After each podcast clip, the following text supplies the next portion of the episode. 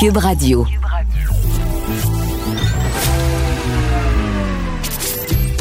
Caroline Saint-Hilaire. Caroline Saint-Hilaire.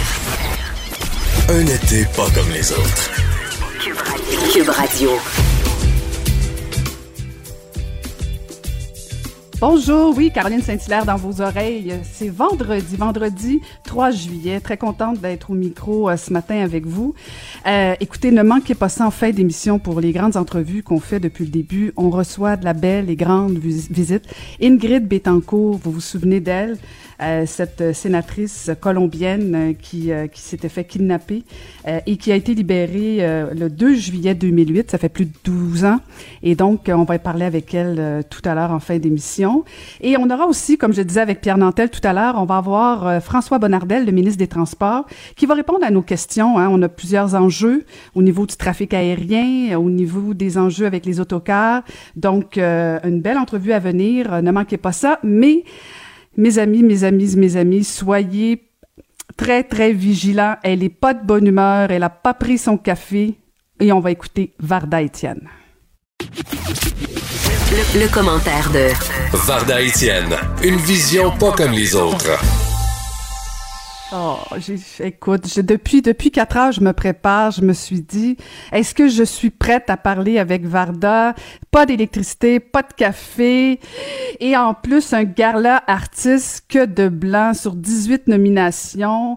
On va se le dire, ça manque de diversité. Comment va Varda Étienne quand même? Alors, Varda Étienne va mieux, c'est-à-dire que Varda Étienne euh, a finalement trouvé un café que j'ai bu à grande gorgée et l'électricité de retour. Bon, ça, ce sont les bonnes nouvelles du jour. La mauvaise, c'est, tu viens de le mentionner, Caroline, c'est le manque flagrant, mais flagrant de diversité au gala artiste, comme d'habitude. Hein. C'est désolant, c'est aberrant, c'est même perturbant. Et non seulement c'est blanc de monde, mais ce sont aussi les mêmes hein, qui sont en nomination année après année. Puis là, ça se lance des flops, ça se trouve cute, puis ça se donne des petites, tapes dans le dos, puis ils, partent, ils repartent tous à la maison avec leur trophée. Et dès qu'ils arrivent à la maison, devant leur grand miroir, ils font des high-five pour dire « Mais oui, c'est mon douzième trophée depuis douze ans. » Ça me tente tellement de les nommer, mais je ne veux pas perdre ma job à TVA. Mais euh, ceci étant, lorsqu'on demande une justification, qu'est-ce qu'on entend? Ben, écoute, une marre de bruit de cricket, toi, chose.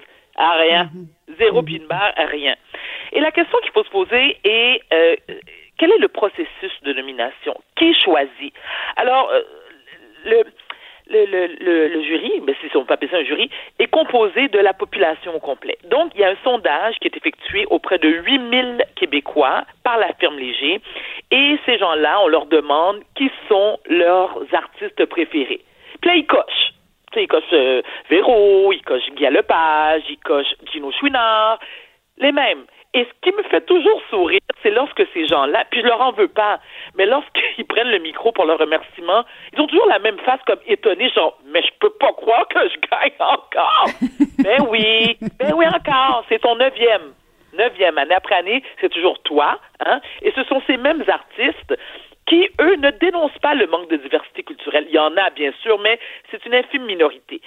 Il y a Sophie Préjean, présidente de l'Union des artistes. Moi, je connais Sophie. C'est une femme que j'affectionne particulièrement, avec qui j'ai eu euh, des échanges sur le sujet et sur autre chose aussi, et qui, elle, est vraiment sensibilisée. Parce qu'elle elle, ce qu'elle a déclaré, c'est que cette homogénéité, ça lui fait mal. Il y a 25% des membres du bottin de l'UDA qui sont issus de minorités visibles. Mais en attendant, blanc, euh, blanc, euh, blanc et reblanc. Et quand je dis blanc, blanc et reblanc, je ne parle pas seulement au nom de la communauté noire. Euh, combien qu'il y a d'Arabes, combien qu'il y a d'Asiatiques, combien qu'il y a de d'hindous, de, de l'Inde, combien, hein? À zéro, zéro. Donc, Ensuite, on s'insurge puis on se dit, ben voyons donc, il n'y a pas de racisme systémique, ben voyons donc, il capote pour rien. On capote pour rien. Vraiment. Tu sais, Caroline, moi, je suis née au Québec. Et euh, combien de fois les gens me disent dans la rue, pourquoi on ne voit pas autant la télé? Et moi, ma réponse est souvent la même parce que je me dis, c'est ma façon à moi de est-ce que c'est de me protéger ou c'est une forme de carapace? Parce que je me dis, lorsque j'y pense, ça m'attriste tellement. Tu sais, je me dis, bon, je suis une femme. Je suis une femme noire. Je suis une femme noire qui n'a pas de filtre, qui dit tout ce qu'elle pense, qui assume ses propos. Moi, comprends, je dérange, je le sais, je l'assume, je vis très bien avec ça. Heureusement pour moi, il y a des gens, et je le nomme tout le temps, Bernard Fabi.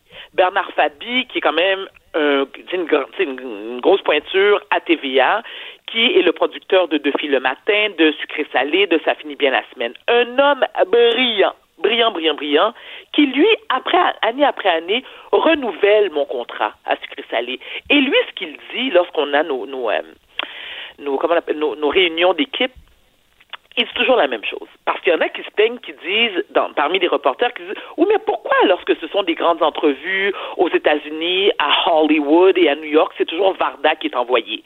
Pourquoi pas nous? Et Bernard dit toujours la même chose. Parce qu'au sein de l'équipe, c'est Varda, selon moi, qui est la mieux outillée et préparée. Il y a aussi une question d'ancienneté. Moi, je suis à, je suis à Sucré Salé depuis les débuts, donc depuis 18 ans, pour s'asseoir avec les artistes, avec les, stars hollywoodiennes. Pourquoi, Caroline? Parce que de un, moi, je ne suis intimidée par personne. À moins que tu me dises que tu as gagné un prix Nobel de la paix, tu as trouvé la cure pour le sida puis pour le cancer, là, tu vas m'intimider parce que tu vas m'impressionner. Mais moi, Jennifer Lopez ou Anthony Hopkins ou Justin Bieber, quand ils sont assis devant moi en entrevue, j'ai la même, écoute, j'ai la même vision que si j'étais assise en face de Mme Côté qui fait son steak bédaine patate pour son pâté chinois pour ses enfants. Est-ce que je suis moins talentueuse qu'une euh, Véronique Cloutier? Peut-être, peut-être que oui, aux yeux de certains, mais il y en a d'autres qui font, mais pas du tout, pas du tout. Et là, je, je parle pour moi, mais qu'est-ce qu'on fait? Écoute, Mélissa Bédard, qu'on a découvert euh, cette année. Écoute, je m'excuse, Caroline, le nom de la... Est-ce que c'est M'entends-tu? Je pense à Télé-Québec. Je pense que c'est oui, ça. c'est ça. M'entends-tu? talent indéniable qui a offert une prestation, mais époustouflante. Est-elle nominée cette année? Ben non. Ben non, hein? Mélissa, ben ça passé dans le beurre. Et là, les gens vont dire aussi, ben écoute, on a Grégory Charles, hein, puis un Normand Brathwaite, ouin, puis ça, c'est mm -hmm. deux. Donc, il y a deux seuls blacks au Québec qui ont du talent. Ben, on est chanceux, on est chanceux, Varda. Mais en fait, tu, tu, tu fais un, un, bon résumé, je pense, de la situation. Puis bon, je, je l'ai tweeté moi aussi ce matin, là, la, la, photo des artistes merci, québécois. Puis, puis, puis, en fait, ça, non, mais en fait, puis j'apprécie le fait que ça dénature pas du tout le talent de toutes ces personnes-là. Ah Ce oui, que ça, ça illustre, c'est important non, non, préciser. Oui, oui, oui, oui, c'est ça, c'est ça, exactement. Ça, on, on s'entend là. Il y a personne qui va contester le talent de ces personnes qui sont en nomination. Mais est-ce qu'on peut pousser, est-ce qu'on peut pousser la réflexion un petit peu plus loin en se disant que c'est sûr, puis tu l'as, as bien fait de le dire aussi. Le gala artiste, c'est les Québécois qui choisissent. Ce que ça illustre, Varda, c'est que dans le fond, ce qu'on voit à la télé, parce que mm -hmm. pour voter pour quelqu'un, tu votes pour quelqu'un que tu connais que tu vois et auquel tu t'identifies. Alors, ce que ça veut dire oh. quand on regarde cette photo-là, c'est que les gens qui sont issus de la diversité ne peuvent pas se retrouver dans la télévision québécoise parce que tout simplement, ils n'existent pas. Et je suis comme toi, moi aussi, parce que je déclare mes intérêts. Hein, je vis avec quelqu'un qui a, l'avantage de la couleur, soit dit en passant. Et euh, mais je savais que ça te ferait plaisir. Mm-hmm. mais mais non, mais ce qui est triste, c'est qu'à chaque fois qu'on parle de ce sujet-là, on dit ouais, mais il y a Norma Brathwaite, il y a Pierre Yvelard, puis il y a Grégory Charles, il y a Dany Laferrière. OK, c'est à ça que se résume la diversité québécoise? Oui, Est-ce oui, qu'on peut voilà. pousser plus loin? Et on nous parle de talent. Et je trouve que c'est comparable au débat sur les femmes. Imaginons, Varda, un instant. C'est exactement Imaginons... ça. Je... Caroline, je, je te vole ton punch.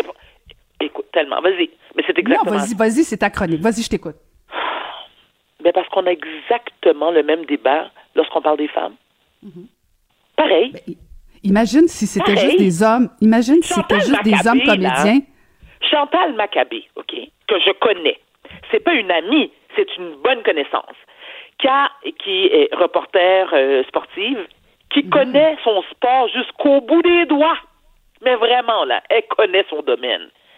Chaque année, Chantal est en nomination. Et chaque année, ben, Chantal repart bredouille. Pourquoi? Parce que ce sont des hommes. Parce que les sports, c'est une affaire de gars. Tu peux pas être une femme et connaître le sport. Écoute, j'en ai parlé avec Marie-Claude Savard, qui, elle, est une amie.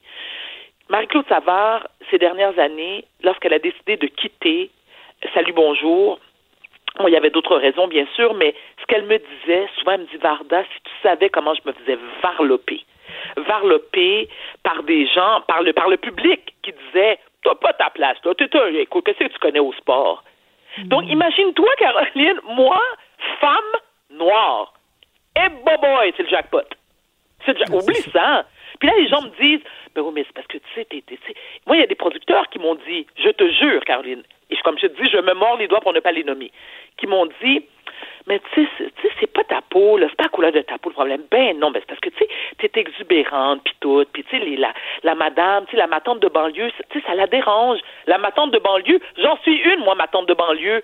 Je vis en banlieue, et fière de vivre en banlieue. Et tu sais quoi, Caroline, si tu me permets, lorsqu'il y a eu tout le débat sur le racisme systémique, sur le Black Lives Matter, sur le Black Owned, Caroline, j'ai passé un week-end d'enfer que je suis capable, écoute, qui m'a bouleversée parce que je me suis fait, mais varloper, critiquer par les membres de ma communauté qui m'ont traité même de house negro, de, de, de négresse de plantation. Puis écoute, parce que j'avais dit que non, il n'y avait pas tant de racisme systémique et que moi, j'adhérais pas au mouvement Black Owned. Ce que les gens n'ont pas compris, et si je peux me permettre de profiter de cette chronique pour le dire, c'est pas que je n'adhère pas au mouvement Black Owned. Moi, j'adhère au mouvement d'acheter local. Donc, mhm. que ta couleur de peau soit jaune, rouge, mauve, blanche, noire, j'achète local. Mhm. Tu comprends? Parce que moi, je suis une fière québécoise et j'encourage l'économie de ma province. Je te dis même pas de mon pays, de ma province. Nous sommes d'accord? Oui, nous ah, sommes d'accord. Tout à fait, tout à fait. et euh, Je me dis, est-ce que, qu'est-ce que je dois faire, moi? Donc, honnêtement, moi, j'ai lancé la serviette, Caroline je vais lancer la, serviette et je me dis, ben là, tu vois, je me suis recyclée dans le milieu du cosmétique que j'adore, qui me passionne. Je suis aussi auteur. Mes livres se sont très bien vendus. Mais ce que je voulais dire avant que j'oublie, Caroline, c'est que j'ai toujours crié haut et fort que ici au Québec, on était moins raciste qu'ailleurs. Moi, je me suis mariée à deux reprises avec des Québécois blancs. J'ai trois enfants métis. Je n'ai jamais eu de problème à être acceptée dans la famille de mes deux conjoints. J'ai des amis blancs. Je vis dans une dans une ville majoritairement blanche. Je vis dans une Québec dans, dans, dans une province majoritairement blanche. Mais je suis bien parce que j'ai toujours dit que les Québécois étaient capables, la beauté du peuple québécois blanc, je tiens à le mentionner parce que je suis une Québécoise aussi, au même titre que toi, Caroline, OK? Absolument. Ils ont cette facilité d'accepter les autres nations, les autres cultures. Moi, mes deux maris blancs n'ont eu aucun problème, un, à s'intéresser à la langue de mes ancêtres, qui est le créole. Mon deuxième mari cuisine mieux la cuisine haïtienne que moi. C'est un blanc, là. C'est un blanc de Saint-Henri, là. On s'entend? Donc, qu'est-ce que ça... Donc, il y a une hypocrisie au sein de notre société? Donc, quand ils sont devant moi, ils me disent, ben, madame, Étienne, madame Vardon, vous voyez passer à la TV, on aimerait ça vous voir. D'accord? Moi, j'ai jamais été nominée au Gala Artiste. J'en ai rien à battre, honnêtement, hein, parce que je me dis, il y a d'autres membres de ma communauté, comme Mélissa Bédard, que je viens de citer, Mélissa François, qui est journaliste à Radio-Canada, qui est excellente. Mhm. Jamais, jamais en nomination. Jamais. Mhm. Est-ce que je peux être en trois petits points ce matin? Je suis déçue, Caroline. Je mhm. suis déçue, je suis outrée, ça me fait de la peine, ça m'enrage. Écoute, j'ai pas de qualificatif assez fort pour, pour dénoncer mon état mental ce matin. Ben, je le partage et je pense... Je peux-tu le dire? On va prendre une expression typiquement québécoise. Je suis en beau calice. Oh, ça fait du bien. Ouf, ça fait du bien de dire ça. Je m'excuse auprès de nos patrons, mais il fallait que ça sorte. Ben, tu fais bien, tu fais bien, Varda, parce que je pense qu'on a une responsabilité. Il fallait qu'on en parle. De un, merci Caroline euh, il faut que les... Euh, la tribune, tu sais. Ben, ben non, ben non, parce qu'en fait, euh, il faut absolument. Est-ce que je peux le dire Comment?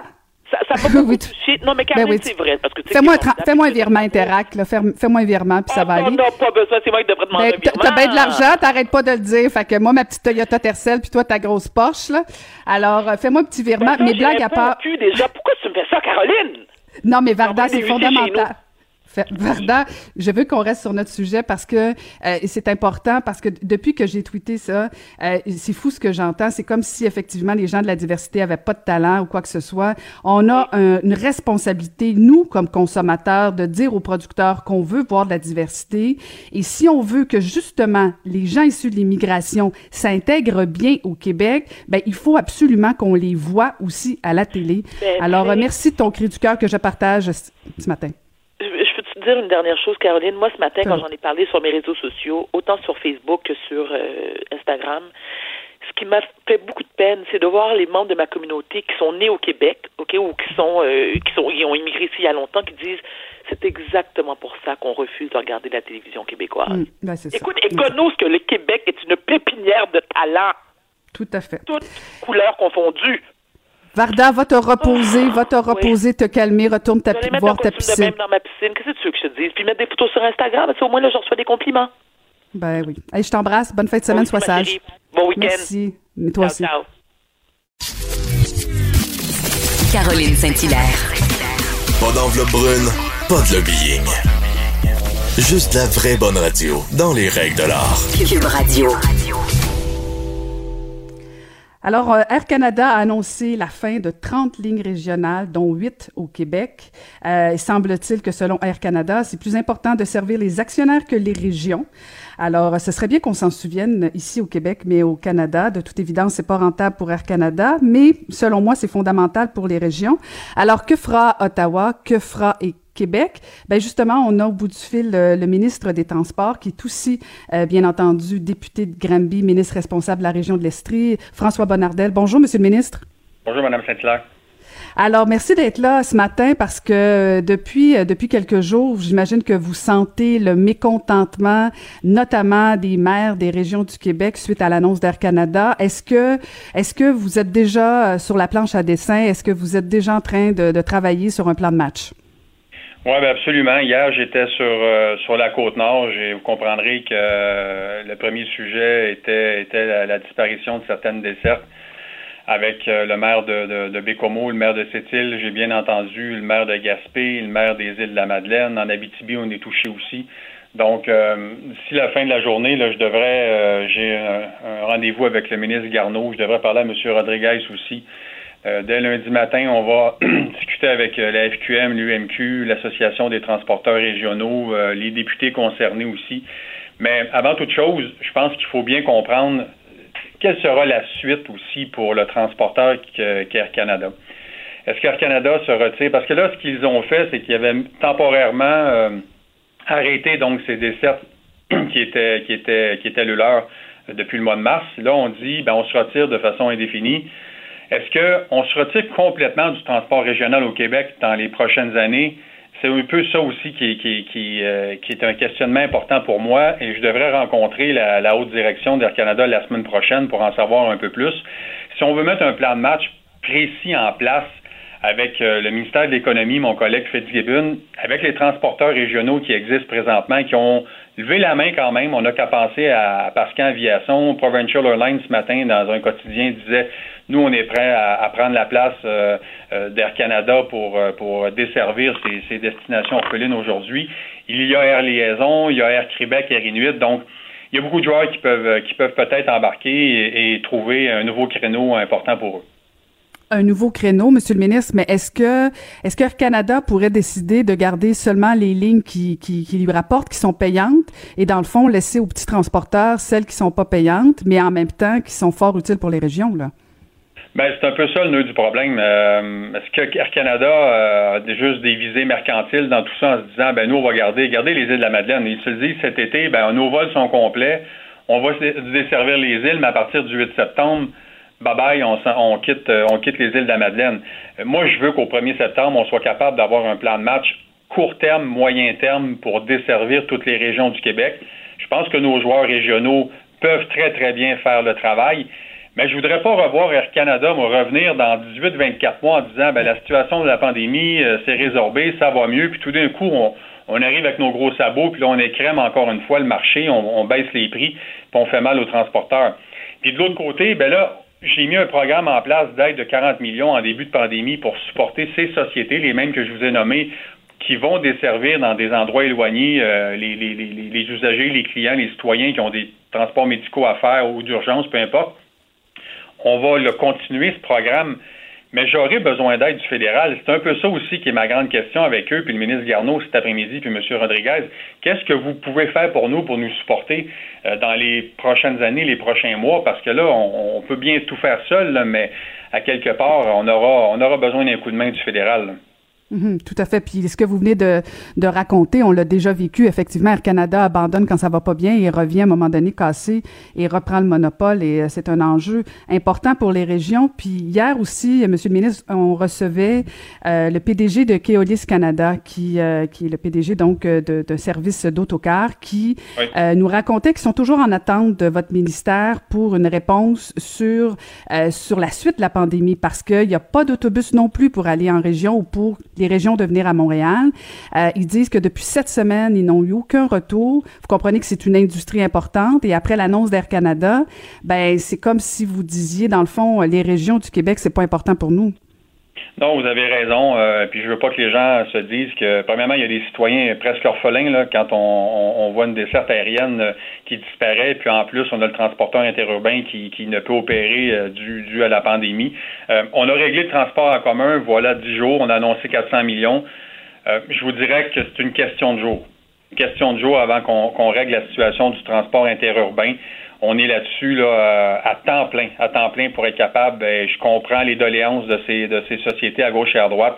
Euh, le port du masque va, j'ose croire, amener plus de gens à utiliser le transport interurbain pour qu'on soit capable d'avoir une certaine forme de rentabilité. On a aidé le transport aérien régional, on va aider, on a aidé le transport en commun, on va aider les transporteurs euh, interurbains. Ils n'ont pas à s'inquiéter, puis je leur dis, c'est une question de jour. Mais pourtant, eux autres ont l'impression qu'ils n'ont jamais eu de retour ou quoi que ce soit. Est-ce que vous êtes en discussion ou vous êtes en train, de, ben, vous êtes en train de... Disons non, c'est ça. c'est non. On a, on a été en communication avec eux. On connaît leurs doléances. On sait ce qu'ils veulent. On connaît aussi la somme qu'on doit qu'on doit mettre sur la table pour les supporter pendant pendant un certain temps. OK. Bon, ben, on, va suivre ça attentivement. Et euh, hier, il y avait les maires là, qui, qui ont créé une, cellule de crise là, pour revenir au transport aérien. Euh, Est-ce que le gouvernement du Québec fait partie de la cellule de crise pour, euh, pour la suite au niveau du, trafic aérien ou vous écoutez seulement les doléances des maires? J'ai eu vent de ça hier. Vous comprendrez j'ai parlé à, au maire de Mécobo, au maire de Sept-Îles, mm-hmm. parce que j'étais sur la côte hier. Je sais qu'ils avaient des rencontres hier après-midi. Je leur ai dit, et c'est prévu, le lundi matin, je parle à, je parle à la FQM à l'UMQ. On va avoir une rencontre pour voir euh, quelle sorte d'intrants ils peuvent nous amener pour, euh, pour les décisions futures. Euh, je vais parler aussi aux transporteurs régionaux dès lundi. Donc, on a un plan de match là, en début de semaine pour être capable d'avoir d'avoir une vision à court terme et de s'assurer par la suite en rencontrant Air Canada qu'à moyen et long terme, on puisse voir de quelle façon on va subvenir à ces, à ces, à ces transporteurs, à ces dessertes orphelines aujourd'hui pour être capable d'assurer des liaisons qui vont être pérennes pour l'ensemble des régions du Québec.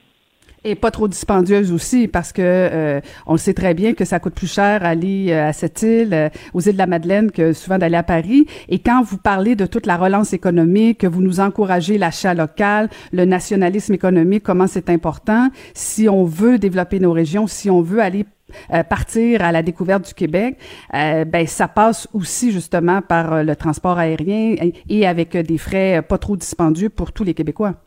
Ah, ben, vous avez raison, puis ça a été un, des sujets de discussion à chaque fois que j'ai rencontré Air Canada. C'est premièrement les plaintes citoyennes, service à clientèle, puis deuxièmement, ben, les coûts exorbitants de, certains vols qui coûtent plus cher que, de monter à Paris plus souvent qu'autrement. Puis le défi qu'on va avoir avec ces transporteurs régionaux, puis c'est un mauvais français, là, c'est d'être un, feeder, si je peux le dire ainsi. Provincial Airlines, qui, qui était dans un quotidien ce matin, travaille avec WestJet. Euh, est-ce qu'un futur Pascan pourrait travailler avec Air Canada pour que le citoyen qui soit à, Rouen-Noranda ou qui soit à Bagotville ou qui soit à Bécomo, qui veut réserver un vol Bagotville-Québec, euh, Québec-Paris, mais ben, puisse le faire avec euh, avec les codes spécifiques de, WestJet ou d'Air Canada, principalement Air Canada. Mais dans ces conditions, ça c'est tous des, avantages qui doivent être au bénéfice du du client qui devant son ordinateur, parce que sinon ça sera extrêmement difficile. Donc il faut être capable de voir surtout, surtout, quelle sera la vision à moyen et long terme d'Air Canada dans tout ça. Est-ce qu'il se retire complètement? Si c'est le cas, ben, on va en avoir le cœur net, on va mettre de l'avant euh, des programmes pour supporter euh, les entreprises régionales qui vont vouloir lever la main. Mm-hmm. Et vous pensez quoi de la proposition de la chef de l'opposition, Dominique Anglade, euh, qui propose une alliance aérienne québécoise avec les transporteurs régionaux? Ben, je l'ai dit, tout est sur la table. Euh, déjà, je vois deux joueurs qui ont levé la main, Pascan et Provincial Airlines. Bon, on a Air Liaison en Abitibi, on a euh, Air Québec, Air Inuit. Je suis persuadé qu'on a des joueurs qui, oui, vont, devoir investir, oui, vont peut-être devoir acheter des, avions avec un peu plus de, peu plus de passagers, euh, au moins une trentaine, 38, 40. Euh, mais dans ces conditions, moi, je reste persuadé que les joueurs régionaux qu'on a au Québec peuvent faire le travail. Quelle sera la suite, on, le verra, mais moi, j'ai un plan de match à court terme pour être capable, dès la rentrée de septembre, euh, quand Air Canada va s'être retiré, exemple, juste pour les îles de la Madeleine, mais qu'on a un plan de match pour eux et partout dans toutes les régions du Québec. Pensez-vous que le premier ministre regrette d'avoir dit que c'était une bonne idée pour Air Canada d'acheter Air Transat? Oh, ben écoutez, euh, là, je ne veux pas entrer dans, dans cette action. On sent le politicien qui met ses gars là, il met ses gars là. On ne pas dire que ça bat de l'aile présentement, mais, euh, mais dans ces conditions, là, moi, c'est certain que je peux pas concevoir que les différentes régions ne peuvent pas être desservies. Puis je comprends le message de tous les élus. Euh, hier, j'ai été inondé pendant ma, tournée sur la côte nord, mais je les comprends et on dès, rapidement, dès aujourd'hui, lundi, on va être capable d'avoir parlé à tout le monde puis d'avoir un plan de match pour la suite, puis de, trouver encore une fois des, pistes de solutions pour les régions. Parce que septembre vient vite et vous savez qu'Air Canada aussi n'a pas l'intention de, euh, rembourser pardon, les billets d'avion des Québécois qui auraient pris des billets pour les îles de la Madeleine après le mois de septembre. Alors ajoutez ça dans vos listes de questions et de doléances envers Air Canada. Vous inquiétez pas, j'en ai pas mal. Ben, parfait. Ben, merci beaucoup, Monsieur le ministre. C'était François Bonnardel, ministre des Transports. Imaginez des technologies qui sauvent des vies, qui réinventent le transport ou qui explorent l'espace. L'École de technologie supérieure en conçoit depuis 50 ans. 50 ans. Imaginez la suite. J'accepte avec, avec fierté la direction, les commandes. Non, non, pas les commandes. Votre maison, c'est un espace où vous pouvez être vous-même. J'accepte d'être l'entraîneur-chef des Orignaux Atomes 2B de l'école. Mon amour, moins fort, la petite dame. Ah, excuse, excuse. Tu parles à qui? Elle mérite d'être bien protégée. Et vous méritez d'être bien accompagné. Trouvez la protection la mieux adaptée à votre maison avec Desjardins Assurance et obtenez une soumission en quelques clics sur desjardins.com. Caroline Saint-Hilaire. Le divertissement radio de vos vacances. Cube Radio. Et on va retrouver euh, notre chroniqueur au Journal de Montréal et au Journal de Québec, Claude Villeneuve. Bonjour Claude. Bonjour Caroline. Alors, je sais pas si tu as entendu euh, mon échange avec le ministre des Transports euh, hein, sur Air Canada. Alors, il y aura une rencontre cet après-midi qui nous disait. Donc, euh, il nous disait même que sa liste de doléances était plutôt longue. J'ai très, très hâte de voir la suite des choses. Alors, tu penses quoi de tout ça, toi, d'Air Canada, qui, encore une fois, on va se le dire, largue les régions? Oui, ben écoute, euh, je, me permettrai de digresser un peu en commençant par me dire que j'ai une certaine empathie pour François Bonnardel, euh, communiste des Transports, qui euh, bon, qui est un élu de, la, de Granby, hein, on le sait, hein, euh, de, la couronne euh, bon, la, couronne sud élargie de Montréal, on dira. Mais M. Bonnardel, là, c'est plus gros caillou dans ses chaussures là, depuis là, qu'il est ministre, là, c'est des dossiers régionaux. Hein. Ça, on a eu le traversier là, qui, qui, qui en finissait plus d'être capable de traverser entre la Gaspésie et la Côte-Nord. Là, maintenant, cette question-là des liaison aérienne. Tu as abordé avec lui aussi la question euh, du transport par autobus. Euh, notre bon ministre des Transports passe beaucoup de temps à s'occuper des régions. C'est très bien comme ça, c'est ça son travail, mais euh, ça doit lui donner des beaux de tête à l'occasion. maintenant, sur ben il, voulait être, il voulait être ministre, il voulait être au gouvernement, il l'est. ah, écoute, sur la ligne de feu, mais c'est des questions qui sont fondamentales pour la qualité de vie, puis pour l'occupation du territoire, le quotidien de nos de, nos amis qui vivent en région, des gens de la Gaspésie, dans l'Est, la Côte-Nord, les îles de la Madeleine.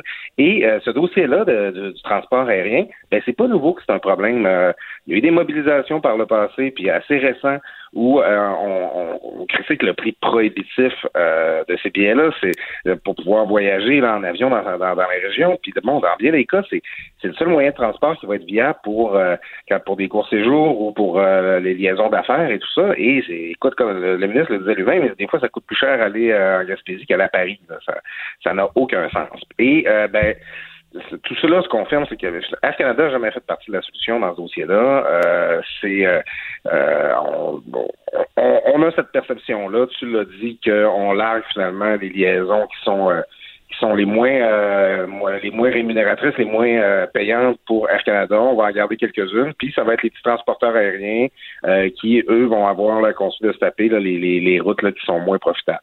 Alors, moi, je suis content de voir que le gouvernement s'en occupe. Je suis content de voir que les maires de région se mobilisent.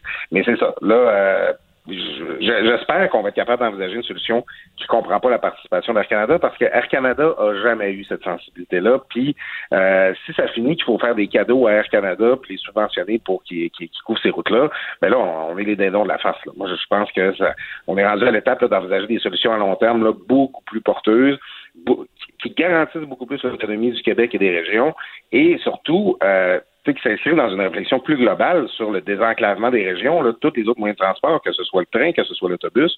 On, est vraiment dû pour un grand chantier là-dessus. Oui, mais euh, Claude, euh, je ne sais pas si euh, je deviens cynique avec le temps, mais j'ai l'impression qu'on la connaît très bien, la chanson. Air Canada se retire toujours quand, le marché plante. Et là, les petits transporteurs, que ce soit Pascan, Air Québec, peu importe, ils vont tout faire pour percer.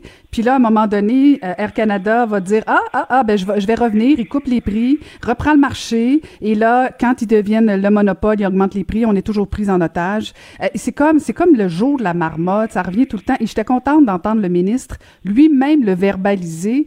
Euh, donc, il y a quelque chose de peut-être rassurant sur le fait que peut-être que euh, c'était la dernière fois qu'Air Canada nous faisait le coup. Là.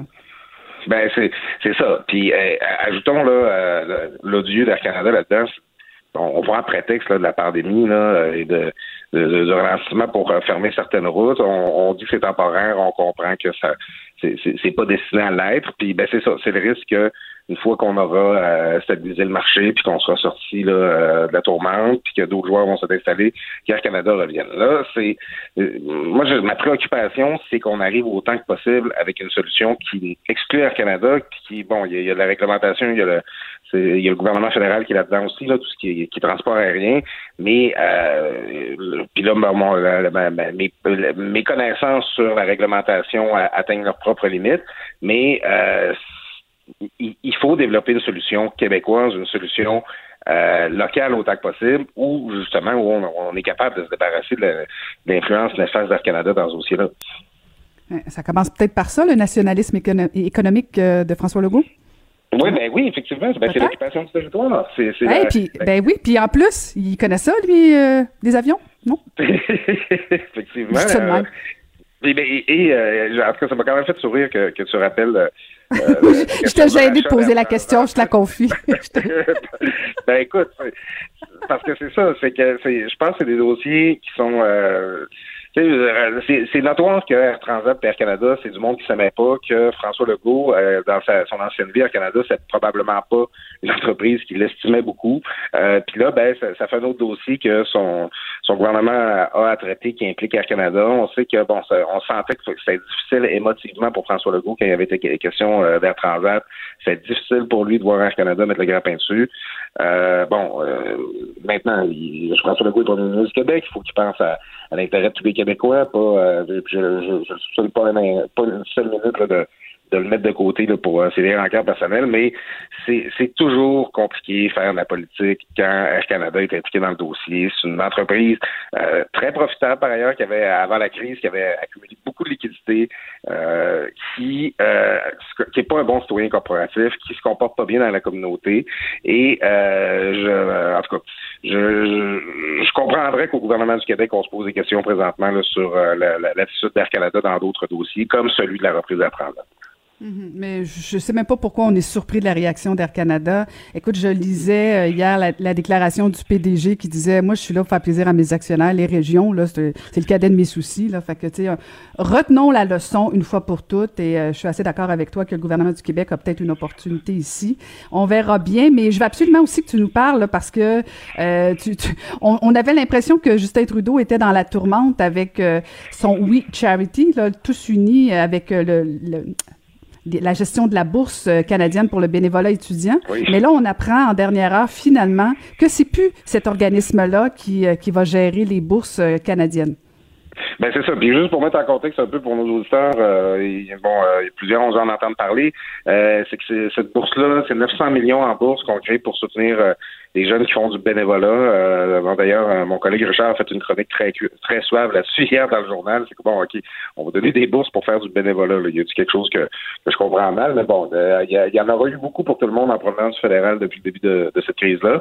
Et on avait décidé de confier à cet organisme-là, euh, dont le couple Grégoire Trudeau est très proche. Sophie Grégoire est une ambassadrice de cette organisation-là. Justin Trudeau est un conférencier qui est souvent invité. Euh, à, venir faire, euh, à, administrer ce programme-là, à, distribuer ces bourses-là.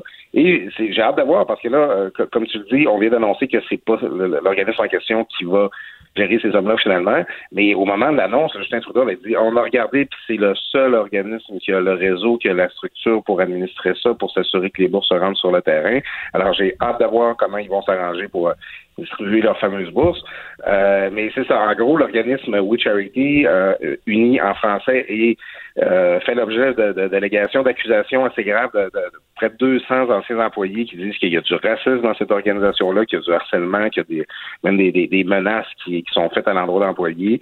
Euh, c'est, drôle parce que c'est, toujours le genre d'histoire que ça, ça, ça, peut un peu penser au blackface de Justin Trudeau. C'est que c'est toujours un genre d'histoire qui fait qui fait ressortir un peu les, contradictions dans le personnage de, Justin Trudeau. on sait euh, l'empowerment des jeunes, il était dans Katimavik, Justin Trudeau, ah, c'est bien important, puis il en parle souvent dans ses conférences de presse, puis tout ça. Puis euh, bon, lutter contre le racisme, lutter contre toutes les formes de discrimination. Puis là, tu te rends compte que Justin Trudeau est proche d'un organisme à qui il, il, remet la gestion d'une bourse importante où on accuse les dirigeants de, de, de faire de la discrimination, de, de faire de l'intimidation. Et, euh, et là, ben, euh, tout d'un coup, euh, ah mais c'est ça, c'est il y a juste avec eux qu'on peut faire affaire et tout ça. Euh, c'est tellement Grégoire Trudeau comme comme histoire, c'est tellement l'espèce de double discours qu'on perçoit souvent chez Justin Trudeau. J'ai l'impression qu'on va en entendre parler encore longtemps cette histoire-là. je peut-être pas un petit SNC Lavalin là, de, de, deux ans, mais c'est Justin Trudeau paraît vraiment pas bien avec ça. Ben, Écoute, Claude, je, je, vais peut-être te surprendre, mais euh, je vais défendre Justin Trudeau là-dedans. Comment il pouvait savoir? Je comprends le lien de Sophie Grégoire et l'organisme. Elle est une ambassadrice. Là, déjà, de donner à un organisme cette gestion de, de, de, de, de programme, de, de, gestion de la Bourse canadienne, pardon, euh, on peut être inconfortable du fait qu'il donne la gestion de ça à un organisme où sa femme est proche. Ça, je suis d'accord avec toi. Mais si, ça se peut aussi qu'il ne savait pas qu'il y avait toutes ces plaintes-là. Euh, hypothèse, là, je veux dire, est-ce que ça se pourrait qu'il le savait pas tout simplement? Ben, moi, moi je pense qu'il ne savait pas. Puis, euh, mais euh, puis je pense aussi que, tu sais, en gros, ça ne devait probablement pas l'intéresser de savoir ça, dans le sens que Justin Trudeau est souvent dans les bons sentiments. On le remarque quand justement, quand, autant quand tu parles de lutte euh, contre le racisme, euh, contre la discrimination, quand il, euh, euh, quand, dans ses propos par rapport aux autochtones, c'est que Justin Trudeau est souvent, justement, là, c'est, tout le monde est beau, tout le monde est fin. Regardez, cet organisme-là, ils font travailler extraordinaire avec les jeunes. Hein, on, va leur confier la gestion de cette bourse-là. Probablement qu'ils ne le savaient pas, mais c'est c'est cette manière-là, euh, c'est un organisme dont il est proche, euh, dont sa femme est proche, auquel il faisait confiance. Euh, est-ce que Justin Trudeau s'intéressait vraiment aux activités de cet organisme-là? Est-ce que, est-ce que avant de leur confier euh, la gestion d'un programme de quand même 900 millions, euh, est-ce que euh, on, c'est quoi les crédits qu'on pouvait déjà accorder à cet organisme-là pour son action sur le terrain? Parce que moi, personnellement, je j'en avais jamais entendu parler. Euh, c'est, je, je, trouve qu'il y a beaucoup de bons sentiments chez Justin Trudeau, puis des fois, on a l'impression qu'il y a un certain manque de diligence là, quand il y a le temps de, de mettre les principes euh, de mettre les principes en marche. Donc, probablement qu'il ne le savait pas. Mais je suis pas sûr qu'il, que c'est le genre de choses auxquelles il, aurait pu s'intéresser par la, au préalable. Ben, en fait, en fait, ce qu'il aurait dû faire, il savait que sa femme était proche de cet organisme-là. Il aurait dû avoir un petit drapeau jaune dans, dans tête en disant, écoute, avant de donner ce genre d'entente-là de gré à gré, c'est sûr que je vais avoir de la critique. Je vais m'assurer qu'au moins l'organisme est 100% impeccable. Euh, tu tu, t'es plus, t'es plus vigilant quand tu le sais que les attaques vont venir. Mais là, peut-être là où tu as raison, peut-être qu'il s'est dit, ben non, il y en a pas de problème. C'est un organisme à bidon lucratif, fait que les gens vont, vont être contents de savoir que que, que j'encourage ce genre d'organisme-là. Il y a peut-être manqué de vigilance, euh, mais, mais bon, c'est pas la première fois, puis j'ai comme l'impression que ce sera pas la dernière. je sais pas, hein, avec Justin Trudeau, euh, on, a, on a souvent de ce genre de petites nouvelles-là qui arrivent. Puis, comme une belle naïveté, une belle naïveté. Ah, puis peut-être qu'avant ça, moi, ma compréhension, c'est que ce qui, ce qui a fait sortir les histoires, justement, c'est que le, il y a eu une certaine attention euh, qui a été posée par le public sur cet organisme-là qui est plus connu, en tout cas à tout le moins de, de pour Canada anglais s'ils si, sont plus visibles, mais moi je les connaissais pas. Euh, je, comprends que c'est là que des employés ont, se sont mis à se manifester et à s'exprimer, publiquement, mais ça, c'est, ça, ça, me fait quand même sourire de voir que dans la cour de Justin Trudeau, dans ses, dans ses amis euh, ouverts, multiculturalistes ou comme lui, ben ils, ils, pas tous des comportements irréprochables. Et puis tu penses quoi, Claude, de, de, de l'idée de Paul Saint-Pierre Plamondon, le candidat au Parti québécois qui veut mettre les drapeaux dans les écoles?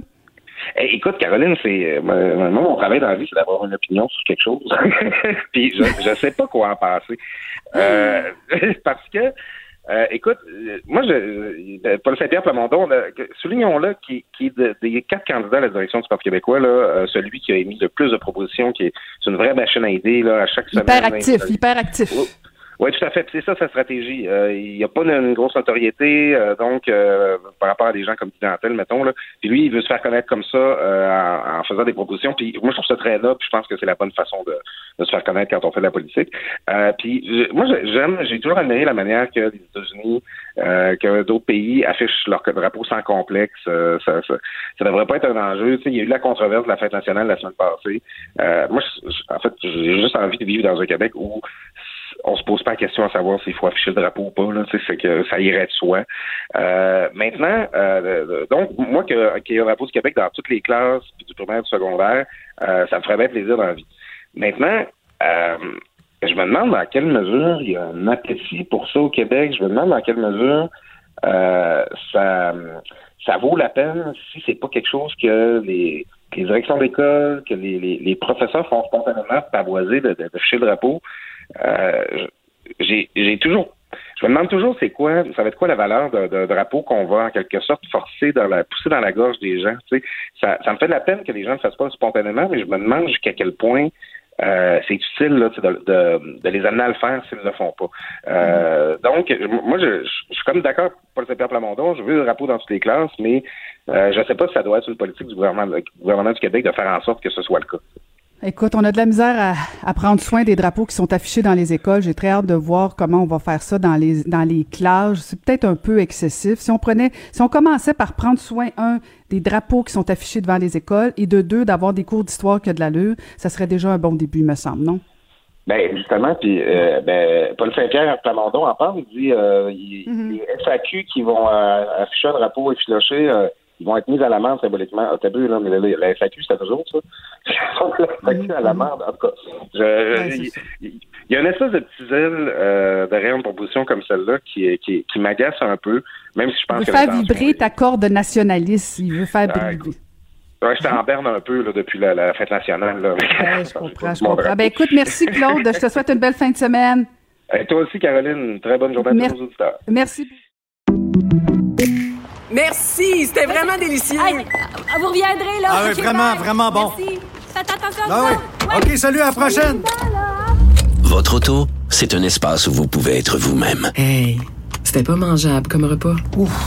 Elle mérite d'être bien protégée et vous méritez d'être bien accompagnée. Trouvez la protection la mieux adaptée à votre auto avec Desjardins Assurance et obtenez une soumission en quelques clics sur desjardins.com. Protégez vos dépôts, c'est notre but. La SADC protège vos dépôts dans les institutions fédérales, comme les banques. L'AMF les protège dans les institutions provinciales, comme les caisses. Oh, quel arrêt! Découvrez ce qui est protégé à vos dépôts sont protégés.ca. Caroline Saint-Hilaire. Pas d'enveloppe brune, pas de lobbying. Juste la vraie bonne radio, dans les règles de l'art. Cube Radio. Elle est animatrice à Cube Radio et aussi chroniqueuse pour le Journal de Montréal. Et euh, je voulais qu'on revienne sur sa chronique de ce matin, justement. Geneviève Peterson, bonjour. Bonjour, Caroline. Alors, tu arrives, arrives d'un séjour en région que tu veux pas nommer, mais tu trouves que la COVID euh, est, comme un souvenir lointain? Ben en fait, puis je trouve ça intéressant que tu commences d'emblée en disant que je veux pas nommer la région parce que je veux pas je veux pas dire qu'il y a des gens dans une région X du Québec euh, qui sont euh, qui font preuve de laxisme. Je faisais en fin de semaine un, un commentaire sur Twitter à l'effet justement que je trouvais qu'en région, la région que j'avais visitée, il n'y avait pas grande mesure qui était suivie.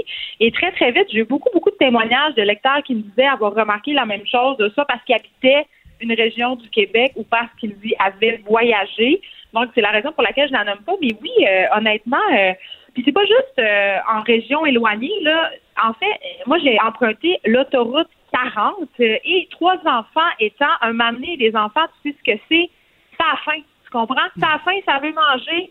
Ça veut manger des hamburgers. Fait que je fais bon, ben on, les restaurants sont rouverts, comme on dit, donc on va arrêter dans une halte routière comme tout bon Québécois. Et on est bien équipés, comprends-tu? On a nos masques, on a notre purelle, on a tout ce qu'il faut là, pour faire face. Alors là, on savait, on savait que vous veniez de Montréal. Ben, je sais pas si on savait qu'on venait de Montréal, mais en tout cas, on savait que nous, on ne, on ne lésinait pas avec les mesures de sécurité. Et, et puis, bon, ben, c'est ça. Je me stationne et là, on, on arrive à la halte en question. Donc, je dis aux enfants, euh, mettez vos masques. Et là, on, on, se- on se lave les mains avec le purel. C'est une question de respect. Sais, à un moment donné, on s'en va dans un endroit public. On sait qu'il y a beaucoup de va-et-vient. Et là, j'étais assez surprise, Caroline, de constater euh, que l'entrée et la sortie étaient la même.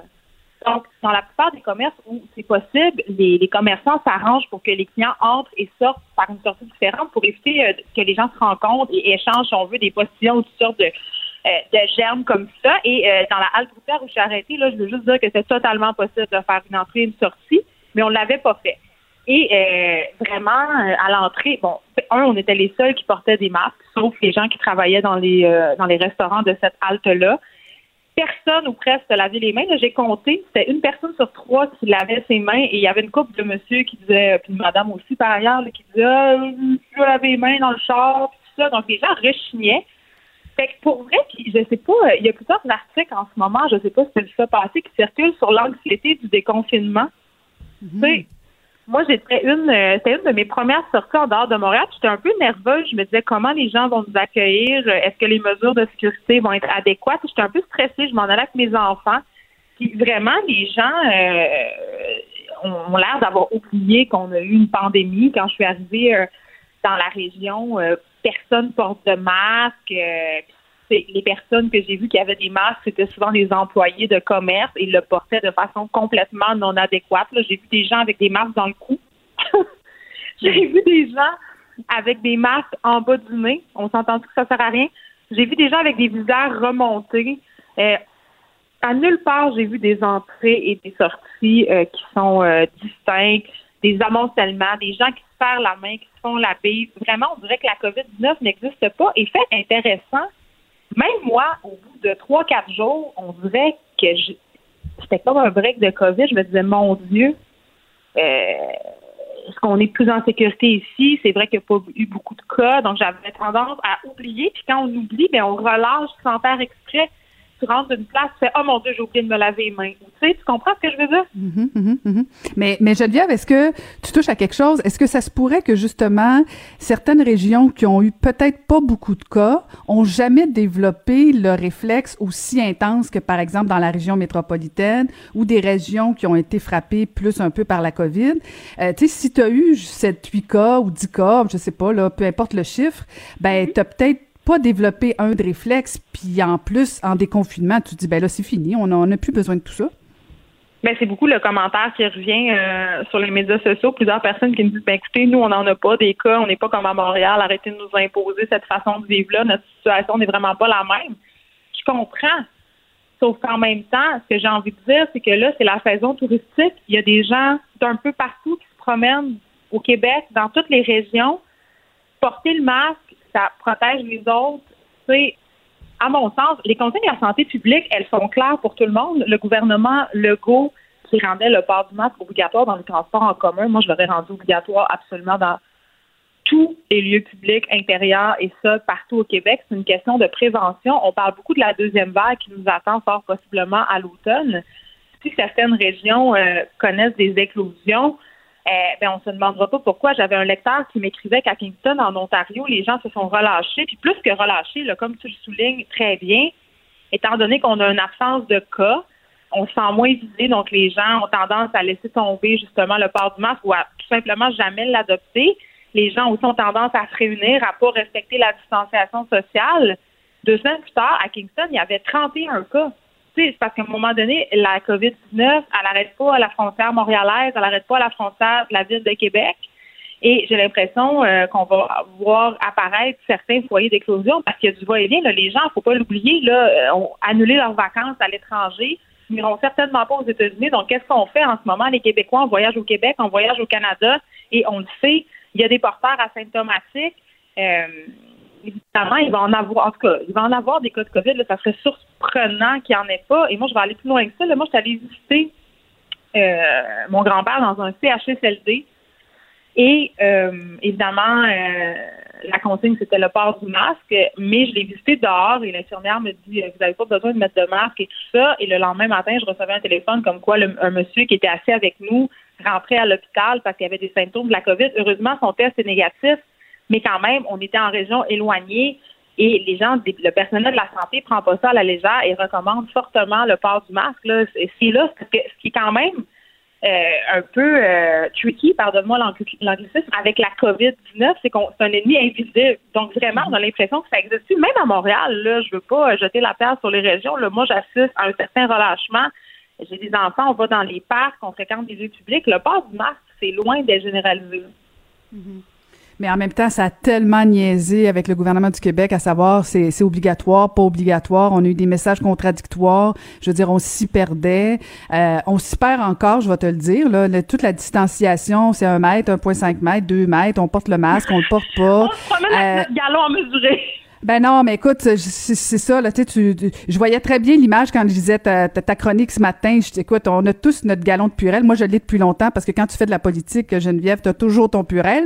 Euh, mais là, c'est vrai que les quantités ont augmenté, euh, mais euh, j- j- en tout cas, j'ai hâte de voir comment ça va ça va réagir parce que tu as raison de rappeler en plus là on part en zone en, en moment touristique où oui, euh, notamment les gens de Montréal on, on va avoir le goût d'aller en région, puis je pense que les régions ont envie d'avoir de la visite parce que c'est bon pour l'économie, mais préparez-vous là parce que moi ce que j'ai peur en lisant ta chronique, c'est que dans le fond, tantôt si tenté qu'il y avait une région, peu importe laquelle, euh, qui, qui aurait un foyer d'éclosion, ben là, on va blâmer justement les gens de Montréal qui ont, sont allés contaminer les régions. Mais les régions ont une responsabilité d'imposer certaines normes, certaines règles sanitaires. Oui, puis on va pas se faire de cachette. Certaines régions aussi ont besoin euh, de maintenir cette économie-là qui est basée sur le tourisme. Puis moi, c'était une de mes appréhensions. Là. Euh, je me disais comment on va être accueillis parce que quand tu nous vois débarquer, c'est bien clair qu'on n'est pas de la place. c'est clair qu'on on vient de Montréal, comprends-tu? Mais je veux vraiment souligner et dire qu'on a eu un accueil formidable partout où on est allé. J'ai eu aucune remarque désobligeante. Les gens ont été super accueillants, euh, nous demandaient aussi comment ça se passait à Montréal, euh, vraiment s'inquiétaient, euh, demandaient des nouvelles. Et ce que je trouve aussi euh, déplorable par rapport au, au- au port du masque, tu fais bien de le souligner en disant on sait plus trop où se garrocher, entre guillemets, là. Euh, sur les médias sociaux, quand même, euh, il y a une vidéo du docteur Arruda qui circule allègrement. Tu sais, quand il a dit au début de la pandémie euh, qu'il recomm- tu sais, que le masque, c'était une fausse protection, euh, que ça protégeait euh, pas à 100% Donc, cette vidéo-là, il ressort des boulamites et là, circule, circule, circule. Et beaucoup de gens pensent que ce- le docteur Arruda a fait cette sortie-là beaucoup de désinformation aussi sur les fameuses euh, émanations là, de monoxyde de carbone, comme quoi on s'empoisonne quand on porte un masque trop longtemps. Donc, il y a beaucoup de désinformations qui circulent, beaucoup de peur par rapport au masque, beaucoup de, de fausses croyances. Et ça, ça peut quand même encourager les gens à ne pas le porter parce qu'on va se le dire, là, porter un masque à 35 degrés, c'est vrai que c'est désagréable. Ben, on- je rappelle à tout le monde qu'on peut continuer de te lire malgré tes vacances de la radio cet été. Je sais pas si on appelle ça des vacances avec des enfants à la maison. Je te plains beaucoup, mais bon, euh, on peut on peut te lire d'ici ce temps-là euh, tous les jours, ben, régulièrement dans le Journal de Montréal. Merci beaucoup de nous avoir parlé, Geneviève. Très bien, au revoir. Caroline Saint-Hilaire. Elle a des antennes partout dans les coulisses de la politique.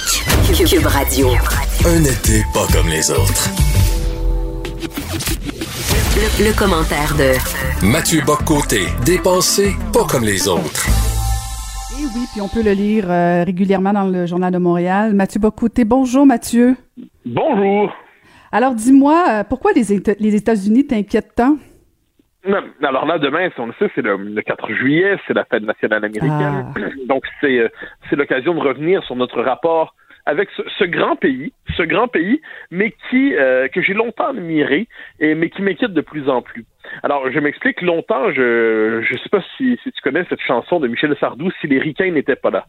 Moi, je la je la fredonnais, je la chantonnais. Hein, si les ricains n'étaient pas là, on serait tous en Germanie à saluer je ne sais quoi, à saluer je ne sais qui. Bon, alors là, je me disais quand même dans l'histoire du 20e siècle, l'Amérique, les États-Unis ont d'abord protégé la civilisation à deux reprises fondamentalement. D'abord contre le nazisme en, libérant l'Europe de la botte d'Hitler, ce qui n'est pas ce qui n'est pas rien. Je, je, pensais à tous ceux qui sont débarqués le 6 juin 44 et qui alors qu'ils sortaient de chez eux fondamentalement, ils n'avaient pas vocation en, en naissant d'aller libérer l'Europe et se sont fait mitrailler par les Allemands. Ils ont ils ont libéré l'Europe euh, en la délivrant, puis ensuite contre le communisme euh, après la guerre, quand on sait que l'URSS voulait fondamentalement étendre son empire sur euh, qui, était le, communisme totalitaire euh, sur l'ensemble du monde de l'Europe occidentale et bien au-delà d'ailleurs, et les Américains ont encore une fois défendu la démocratie, euh, ce qui ne veut pas dire qu'ils n'avaient pas le sens de leurs propres intérêts, loin de là, mais ils ont défendu la démocratie à un moment où elle était en danger. Donc, je fonctionnais sur ce vieux fond de gratitude, mais au fil des ans, pour une série de raisons, je me suis mis à m'inquiéter de plus en plus de cet empire dont nous sommes voisins. Je donne quelques éléments. D'abord et avant tout, je pense qu'on a tous été choqués, puis on en voit les effets au fil des, des, des, des années, euh, par les, les initiatives internationales des Américains de 2003 en Irak, ensuite en Libye, plus tard, euh, qui ont une bonne partie du monde, croyant exporter partout la démocratie, euh, alors que dans les faits, ils déstabilisaient terriblement les régions où ils mettaient les pieds. Autre exemple euh, qui me frappe beaucoup, mais ça c'est interne aux États-Unis, cette société qui se prenait pour un modèle, cet empire décadent aujourd'hui, est déchiré par les tensions raciales c'est un modèle avec des inégalités sociales telles qu'on peut dire qu'elles deviennent monstrueuses. C'est un pays qui n'est pas capable de tenir la promesse élémentaire de justice sociale que fait la démocratie et la modernité. C'est un pays aussi qui nous exporte aujourd'hui par ses campus et par son université euh, des, des, délires, mais des délires idéologiques qui deviennent la norme très rapidement à cause de la puissance du système hollywoodien, mais pas seulement, à cause de la puissance du système universitaire américain qui exporte ces, ces délires. Et dernier élément euh, qui me semble important, eh c'est quand même la, la, civilisation qui a fait, qui a, qui a entretenu un rapport religieux au capitalisme et qui nous propose un mode de vie intégralement marchandisé qui dégrade en fait les conditions de l'existence humaine. Ce qui ne veut pas dire qu'il n'y a pas plein de choses admirables aux États-Unis. Hein. Dans les mêmes universités où on trouve des idées folles, on trouve aussi des recherches exceptionnelles dans toute une série de domaines qui relèvent du véritable progrès, la médecine, la physique, euh, des progrès médicaux, ça c'est admirable. C'est un pays avec une, un génie technologique, je ne dis pas le contraire, mais le modèle de société américain auquel, auquel bien des gens ont rêvé tout au long du 20e siècle et même au début du 21e, ce modèle aujourd'hui me semble plus terrifiant qu'inspirant et je crois que nous devons apprendre à nous en tenir loin en cessant de penser notre propre réalité à partir des catégories qui nous viennent de l'Empire. Mais Mathieu, quand tu parles du modèle américain, justement, est-ce que ton impression euh, s'est détériorée avec euh, Donald Trump? Ben, ça, pour moi, c'est pour ça que là Trump, c'est un, c'est un élément de la, de la, du monde américain parmi d'autres. Hein. C'est-à-dire ce que je décris depuis là tantôt, ça, ça fait référence à la fois euh, au, au, à Bush père euh, à certains égards, surtout à Bush fils. Euh, Obama et Clinton étaient, faisaient partie du portrait. Trump ne m'inspire aucune sympathie particulière parce que c'est, c'est l'autre Amérique, mais dans ce cas-là, de, de qu'on pourrait dire de plus euh, de plus brutal, hein, de, de, de, plus de plus obstiné. Donc pour moi, dans ce portrait de l'Amérique, eh bien, il y a à la fois des délires à gauche, il y a à la fois des délires à droite, il y a des délires populistes, il y a des délires élitistes, il y a un modèle capitaliste qui rend fou, il y a un culte racial qui est complètement marteau. Alors devant tout cela, je me dis ça va bien au-delà du Trumpisme, c'est-à-dire Trump, personnellement, c'est une manifestation parmi d'autres d'un empire en décomposition.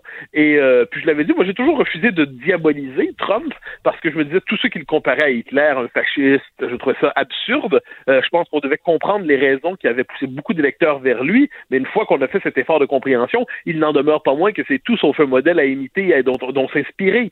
Donc on regarde ça de loin et je me dis que plus les Américains, plus l'Amérique s'enfonce, moins nous devrions chercher à lui ressembler. Or, paradoxalement, aujourd'hui, à cause de la puissance impériale de l'univers symbolique américain, eh bien, on continue quand même de se penser à travers les catégories américaines. Ce qui se passe aux États-Unis finit par se passer ici, par phénomène d'imitation, par phénomène de mimétisme. Devant tout cela, moi, je me dis, séparons-nous mentalement de l'Empire américain.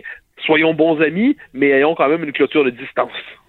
Mais en fait, j'aimerais ça t'entendre, Mathieu, sur euh, la réalité québécoise canadienne euh, versus canadienne avec justement les Américains, parce que pendant longtemps, les Québécois, on se collait davantage avec euh, l'Europe, avec la France, même si oui, on est proche des Américains, tu as raison de le rappeler, mais est-ce que est-ce que la distance avec la France fait en sorte qu'on se colle un petit peu plus encore avec les Américains, ou c'est maintenu Ben, selon toi? ben, c'est très, c'est une, une question fondamentale, hein, parce que longtemps, on avait le, Québec était le pont entre l'Europe et l'Amérique en quelque sorte. Euh, on avait à la fois une partie de nos élites, enfin nos, une partie de nos élites rêvait à Paris et le, Québec populaire rêvait, même s'il admirait la France, rêvait des États-Unis. Hein, C'est-à-dire les élites allaient faire leur tour à Paris pendant que euh, les classes populaires allaient à Wildwood ou allaient en Floride. Puis il y avait cette espèce de contraste. Maintenant, ça, s'est complexifié beaucoup. Mais je crois que le Québec aurait tout avantage, aurait tout intérêt à se rappeler en ce moment de ses racines françaises. Parce que justement, la, la France, c'est quand même l'autre grand pôle universel de la modernité. C'est pas seulement un pays parmi d'autres. la France porte une proposition qui dépasse ses frontières bien souvent. En plus, on y est connecté par nos racines les plus profondes, les plus vives, les plus riches. Euh, on y est lié par la langue. Tu sais, on est quand même, on a ce privilège, moi, qui me frappe toujours, puis on l'oublie. Les Québécois, on a ce privilège immense d'avoir accès à la littérature française. Je parle pas du dernier roman à la mode qui sort. Là. Je parle de tous les, les- grands textes de littérature française. On y a accès sans traduction, spontanément. Il suffit de le vouloir pour que cette culture qui est aussi la nôtre, on puisse se la réapproprier la métaboliser. Et je me dis que quand on a le choix d'un côté entre la littérature française et de l'autre, donc, quand on est devant les, navets produits par l'univers hollywoodien, eh bien, je, je me dis qu'on aurait tout avantage à se tourner vers cette, euh, ce fond de culture qui est le nôtre aussi. Je ne dis pas ensuite, encore une fois, qu'il n'y a pas du génie américain. Moi, je, je suis très admiratif du génie culturel américain. Ça, je le conteste pas. C'est simplement que j'ai l'impression que ce génie est en train de se laisser engloutir par la mauvaise part de ce pays. Ce qui ne veut pas dire ensuite que j'ai pas un plaisir immense à regarder, euh, je sais pas, un film de Woody Allen ou même les grands succès américains. Euh, je, comme tout le monde, je, je les consomme avec un certain intérêt. Mais néanmoins, néanmoins, j'ai l'impression que nos racines européennes aujourd'hui devraient prendre plus d'importance quand on voit ce que devient, euh, ce que deviennent les États-Unis. Mais on fait ça concrètement, euh, Mathieu, parce que quand je fais juste regarder, euh, admettons, regardons juste la culture ou la télévision. On le sait très bien que euh, nos liens vont être avec le Canada, bien sûr, si on pense à CBC, Radio-Canada, euh, mais euh, les, les, les chaînes américaines, les films américains ont plus de facilité à entrer chez nous que les films français ou les films européens. Oui, il n'y a pas de doute là-dessus, mais on pourrait, on pourrait reprendre la question de la culture dans un autre cas, dans, dans- dans un autre angle, c'est-à-dire il y a euh, un génie technique américain, disons ça comme ça, il y a des moyens, il y a une, capacité technique exceptionnelle, et quand l'univers, on pourrait dire culturel et mythologique européen, rencontre la capacité technique américaine, ça peut faire quelque chose de beau. Alors, soyons, soyons honnêtes, là, soyons pas exagérément méchants, je pense à deux exemples relativement récents qu'on pense au Seigneur des Anneaux, hein, c'est-à-dire c'est, c'est le fond mythique, toute une série de traditions mythiques fondamentales en Europe qui ont été prises par Peter Jackson avec tout l'appareil américain. Bon, il en a fait, il a, été capable de mettre en récit cinématographique des, des, des, des, de récit qui touche au, au noyau mythique même de la civilisation européenne. Plus récemment, des séries, une série comme The Young Pope, puis après ça, The New Pope, euh, avec bon des acteurs américains, beaucoup, à tout comme pour les vedettes, Jude Law, John Malkovich, euh, et, et, et- mais une esthétique européenne, une esthétique décadente et sublime européenne tout à la fois. Lorsque ces deux mondes se rencontrent dans ce qu'ils ont de mieux, c'est-à-dire la profondeur symbolique civilisationnelle en Europe et le génie technique américain, euh, il y a de quoi applaudir. Mais et puis pour le quant au Québec, eh bien je pense que quand on regarde nos productions culturelles, euh, nos productions les plus intéressantes sont celles qui puisent dans notre génie propre, plutôt celles qui, qui, qui copient euh, d'une manière ou de l'autre, qui cherchent à copier l'univers de l'Empire. Mais ça, encore une fois, on doit se rappeler que c'est que les Québécois ont cette fâcheuse tendance à croire ces années-ci, mais ça c'est le fait de l'impérialisme américain.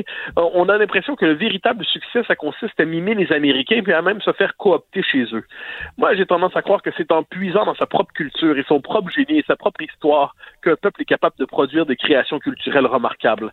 Et de ce point de vue, euh, sans, encore une fois, on, déménagera pas géographiquement. Le, le Québec est là où il est, et, sans euh, développer une hostilité insensée envers le voisin du Sud, il faut, je crois, réapprendre à penser dans notre propre tradition, nos propres codes, notre propre culture, plutôt que, que, mimer encore une fois l'empire. Ça ne veut pas dire couper les liens, évidemment, ça n'a aucun sens, personne ne propose ça. Ça veut dire simplement être capable de se redéfinir soi-même, puis tendre, la main et surtout diriger l'esprit aussi vers les autres sources de notre identité. Hein, pas seulement euh, la- l'américanité, comme on dit quelquefois, mais la, la part européenne et à travers cela, le génie proprement québécois. Après quatre siècles d'histoire en Amérique, on a quand même été capable de, de générer quelque chose qui nous est propre. Écoute, Mathieu, pour, euh, pour partir ta fin de semaine et te souhaiter une belle fin de semaine, je te propose euh, un petit extrait qui va te faire plaisir, peut-être? On va te voici. Si les ricains n'étaient pas là. Ah. Ah. Ah, mais Et voilà, tu vas l'avoir dans la tête j'ai toute la fin de semaine. J'ai toujours adoré cette chanson et je l'aime encore. Hélas, elle me semble de plus en plus lointaine dans le temps. Ben écoute, on l'aura dans l'oreille toute la fin de semaine. Merci beaucoup, Mathieu Bocoté. Au grand plaisir, au revoir. Ancienne mairesse de Longueuil, l'actualité. LGSN. Vous écoutez Caroline Saint-Hilaire, Cube Radio. Et qui dit été, qui dit vendredi, dit aussi un peu de barbecue. Et on va en parler avec euh, le roi du barbecue pour Cube Radio cet été, Maxime Couture. Bonjour, Maxime. Bonjour, Caroline. Écoute, avant d'embarquer sur ta chronique, là, je vais pas prendre trop de ton temps, mais je voulais juste te dire que j'ai essayé ton poulet de la semaine dernière et euh, je suis obligée d'admettre que ça a fonctionné. J'en ai même fait deux et euh, ça a été un pur régal, un pur succès. Alors merci. Donc j'ai très très hâte de t'entendre aujourd'hui parce que en fait j'attendais de te parler pour faire mon menu de fin de semaine. Alors tu as toute la place. C'est toi qui décides qu'est-ce qu'on mange en fin de semaine et qu'est-ce qu'on fait. Ben, je suis très heureux si tu as eu une belle semaine de barbecue. Moi aussi, j'en ai eu une super belle. euh, steak, pizza.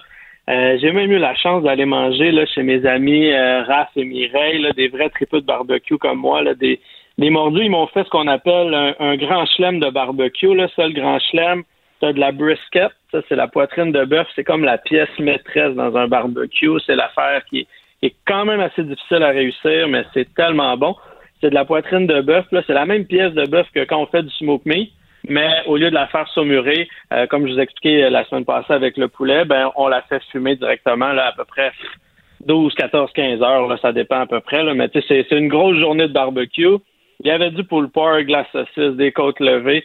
Faire ça avec un pain brioché, puis euh, les légumes, c'est, c'est quand même très important. Fait que tu rajoutes des cornichons, puis euh, tu es en business, euh, tu as vraiment un beau, beau, beau festin de, de barbecue.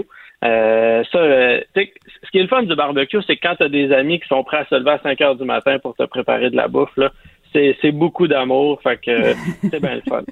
Mais, On les aime déjà ces amis-là. ah oui, oui, vraiment, c'est c'est vraiment le fun. C'est de la belle amitié, mais quand tu commences à partir ton barbecue, avant de faire de la brisket et du pulled pork, faut que tu le partes ton barbecue ou ton fumoir. Puis moi, souvent, là, les gens ils me disent, Max, moi j'aime vraiment ça quand tu fais du barbecue au charbon, c'est le fun, mais sais, la semaine, puis t'en as parlé la semaine passée, tu sais, c'est un peu plus long à partir, euh, c'est compliqué, t'as les enfants, faut, faut, faut tu partes ton feu, alors que quand t'as un barbecue au propane, ben, tu, tu sais, tu le sais, tu, tu rouvres la bonbonne, vire le piton, puis c'est parti.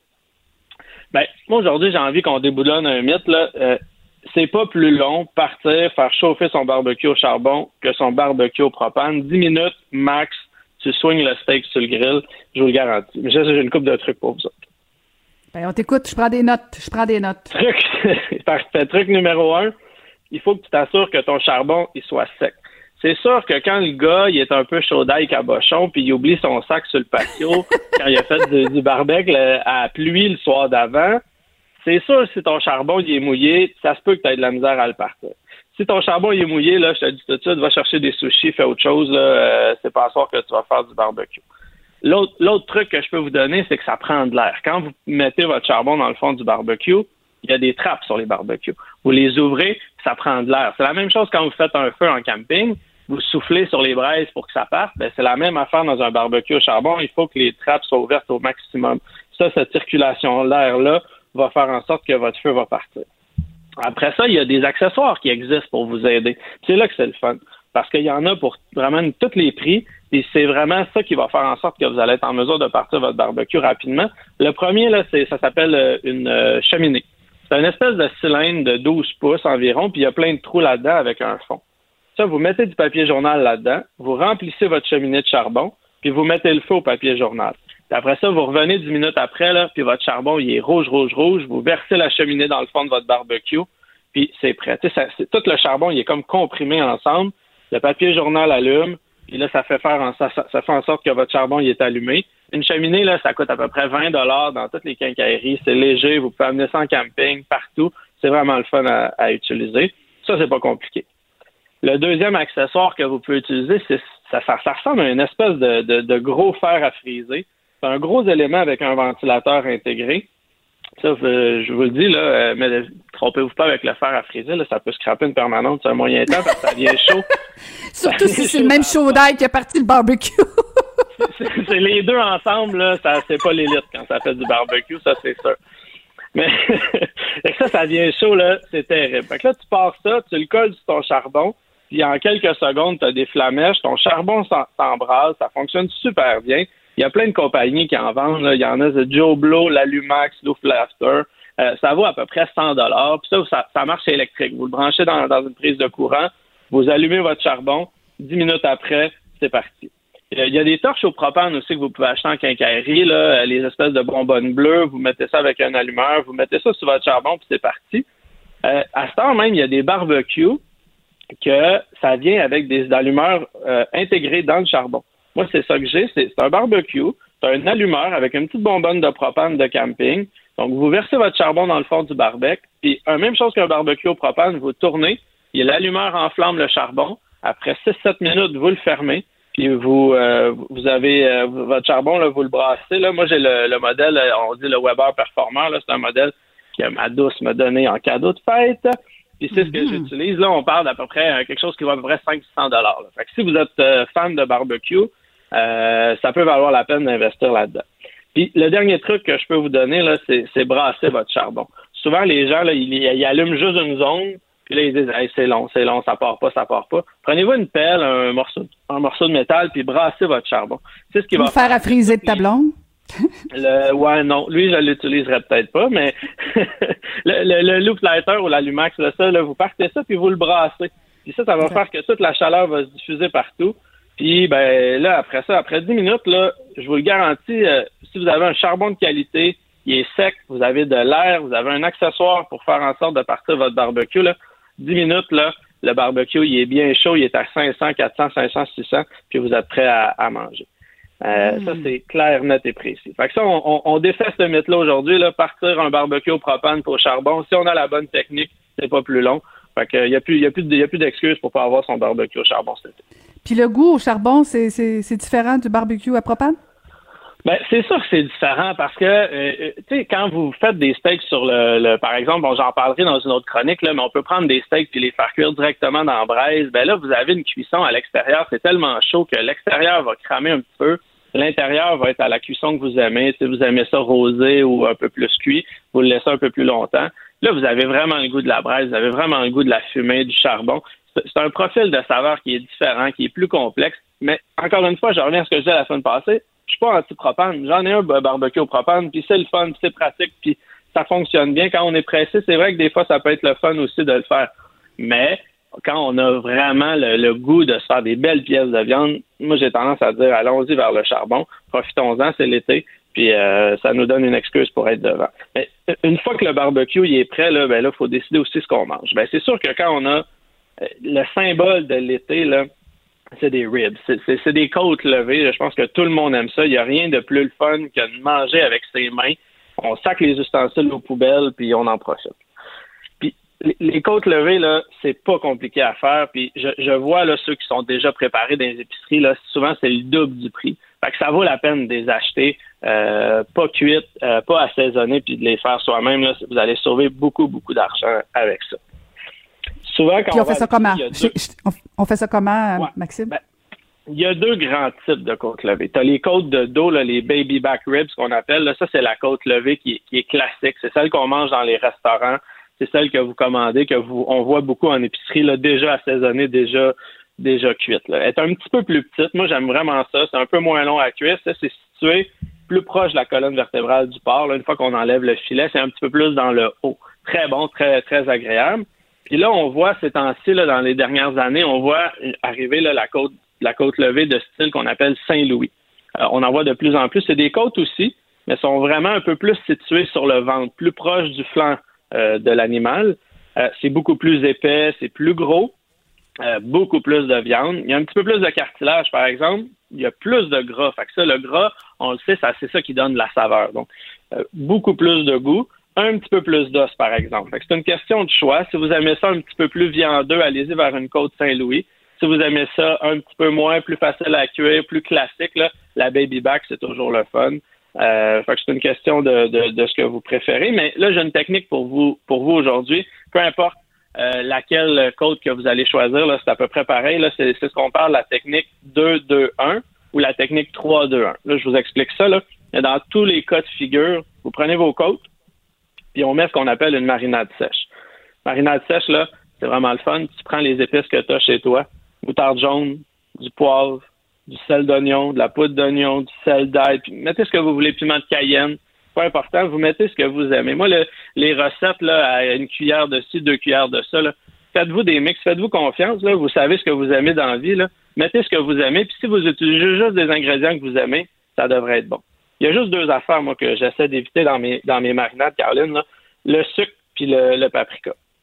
Je sais pas si, si euh, t'es, comme moi, là, mais le sucre, là, ça a tendance à caraméliser un peu. si on met ça au tout début de la cuisson, ça va avoir tendance à brûler un peu. Ça devient un peu moins intéressant. Euh, puis de toute façon, à la fin de nos cuissons, je vais en parler, là, on va ajouter des sauces qui souvent contiennent quand même pas mal de sucre ou de miel, des choses comme ça. Fait que là, anyway, on va aller la chercher, notre, notre caramélisation. Fait que le sucre, j'essaie d'éviter de mettre ça dans une marinade sèche. Il y en a qui en mettent, là. Moi, j'aime un petit peu moins ça.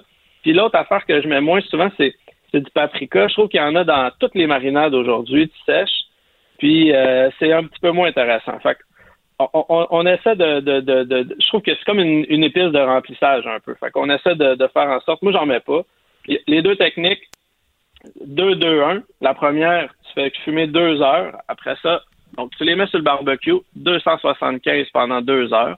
Tu les laisses là, tu les regardes, tu les laisses aller pendant deux heures. Après ça, tu les enveloppes dans le papier d'aluminium pendant deux heures. Puis là, moi, j'aime ça rajouter jus de pomme, euh, cidre de pomme, euh, du beurre, évidemment. Du beurre, c'est toujours bon.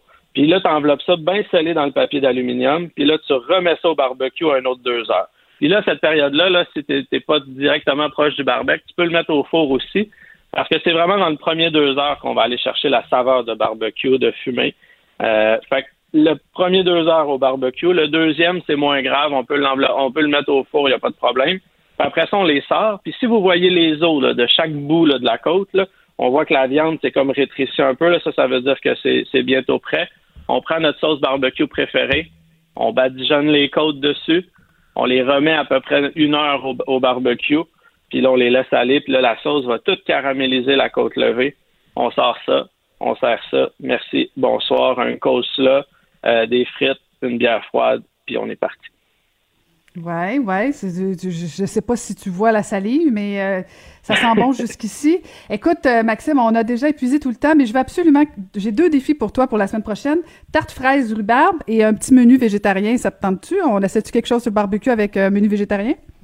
Parfait, ça va être ça va être malade la semaine prochaine. Excellent, excellent. Merci beaucoup. C'était Maxime Couture. Caroline Saint-Hilaire. Le divertissement radio de vos vacances. Cube Radio. Alors, il est difficile pour moi de cacher l'émotion. Peut-être que vous le ressentez déjà dans ma voix, mais euh, beaucoup de souvenirs remontent déjà en surface à la simple évocation du nom de ma prochaine invitée. Elle a été euh, candidate à la présidentielle colombienne en 2002. Elle est enlevée euh, par les forces armées révolutionnaires de Colombie. Elle a été maintenue en captivité pendant plus de six ans dans la jungle, je, je le rappelle. Et elle a été délivrée le 2 juillet 2008 et ça fait déjà 12 ans. En fait, euh, c'était hier, l'anniversaire entre guillemets. Et on voulait lui parler ce matin et elle a accepté. Elle est au bout du fil, à l'autre bout du monde, en Angleterre. Bonjour Ingrid Betancourt. Bonjour Caroline, ça me fait tellement plaisir de vous entendre. Ça faisait très très très longtemps. La dernière fois qu'on s'est vu, c'est, je crois, il y a presque huit ans, non? Oui, oui, oui, tout à fait. À la ville de Longueuil, où on vous, euh, j'étais à l'époque mairesse de Longueuil et on vous, euh, on vous rendait hommage, bien sûr, et on vous déclarait officiellement citoyenne d'honneur de Longueuil. On s'est échangé quelques fois des petits courriels, mais euh, comment allez-vous, Ingrid?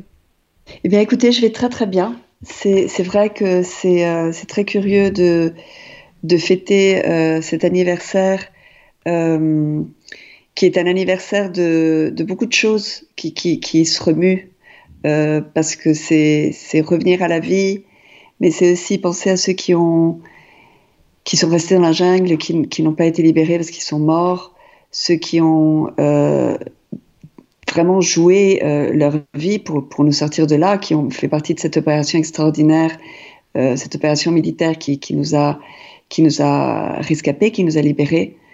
Euh, et puis c'est un retour, c'est des flashbacks très puissants euh, avec la, première fois que j'ai vu mes enfants après presque sept ans de, séparation. Le, premier, le premier regard, le, les premiers mots, euh, quand on s'est embrassé, la première fois que je les ai touchés. Euh, c'est très, c'est très puissant comme, euh, comme moment, finalement. On se dit tous les ans que, bon, c'est un an de plus, mais c'est pas ça. Chaque fois, c'est, il y a quelque chose de nouveau qui ressort des souvenirs. Ouais, J'imagine, les pas pas que des bons, probablement beaucoup de mauvais, mais pendant le confinement, on l'a vécu ici au Québec et vous aussi, vous l'avez vécu. J'ai souvent pensé en vous en me disant comment il vit ça. Euh, et, j'ai très hâte de vous entendre parce que, bon, puis je, loin de moi l'idée de comparer le confinement qu'on a vécu à ce que vous avez vécu dans la jungle, mais est-ce que, est-ce que ça a fait des flashbacks pour vous? Est-ce que euh, vous sentiez que vous étiez mieux préparé, mieux outillé parce que vous avez vécu, on va se le dire, euh, un calvaire? Ben, je vais vous dire, euh, Caroline, ça a été très très curieux pour moi parce qu'en fait, euh, je suis revenue en Angleterre pour quelques jours. C'est-à-dire, je devais revenir en France. C'était un aller-retour. Et, euh, et à ce moment-là, euh, euh, la France a fermé ses frontières. Et, et donc, il y a eu une décision à prendre par rapport euh, à ma famille, par rapport à ma mère qui est âgée, qui a maintenant 84 ans. Et le retour en passant par des aéroports, en, en, c'était, c'était, je sentais que c'était mettre en danger beaucoup de gens, de, et surtout des personnes que j'adore, de, des êtres proches. Donc j'ai décidé de rester euh, en Angleterre seule j'ai passé les derniers mois de, de, confinement seule en Angleterre. Et je dois dire que j'ai eu euh, tout de suite des espèces de réflexes euh, de ce que j'avais appris dans la jungle. Euh, mais ça a été presque immédiat. Je me souviens euh, le lendemain, une fois que, j'ai réalisé que c'était le confinement, que nous n'avions pas le droit de sortir, qu'il y avait des restrictions, par exemple, on avait, on pouvait sortir une fois par jour, mais pas plus loin que tant de, de je crois que c'était un kilomètre de la maison, un truc comme ça, et que tout ça se mettait en place j'ai tout de suite, euh, je, me suis dit, bon, il faut absolument régler les journées euh, comme, euh, comme du papier à musique. Parce que le fait d'être seul, d'être entre quatre murs, d'être dans un confinement, même si j'avais évidemment la possibilité de communiquer, parce que comme tout le monde, c'est devenu quelque chose de très puissant, la, la, communication via Skype, via que l'on peut se voir, qu'on peut voir le visage des autres. Euh, et ça, j'ai beaucoup utilisé. Mais n'empêche que le sentiment était là. Et, je me souviens très bien le moment où j'ai écrit sur un papier euh, les heures, c'est-à-dire que j'allais me lever à telle heure, j'allais prendre mon petit déjeuner, euh, j'allais immédiatement euh, me mettre à écrire euh, avec des journées d'études de, de, très réglées et, euh, des heures pour, faire euh, une activité physique qui était très très importante parce que nous étions encore à la fin de l'hiver, donc il faisait froid. Euh, et il fallait absolument essayer de, se dépenser pour, pour, pour équilibrer toutes les émotions en ayant un corps qui, qui, qui s'exerçait physiquement le fait de manger des choses qui, soient saines, enfin tout ça. J'ai tout de suite eu cette espèce de, vision euh, que parce que ça allait être difficile, il fallait se discipliner à mort. Et finalement, c'est ce que j'ai fait. Et je dois dire que j'ai eu un, ça a été deux mois de, où je me suis revue à moi-même dans une situation analogue, mais évidemment différente.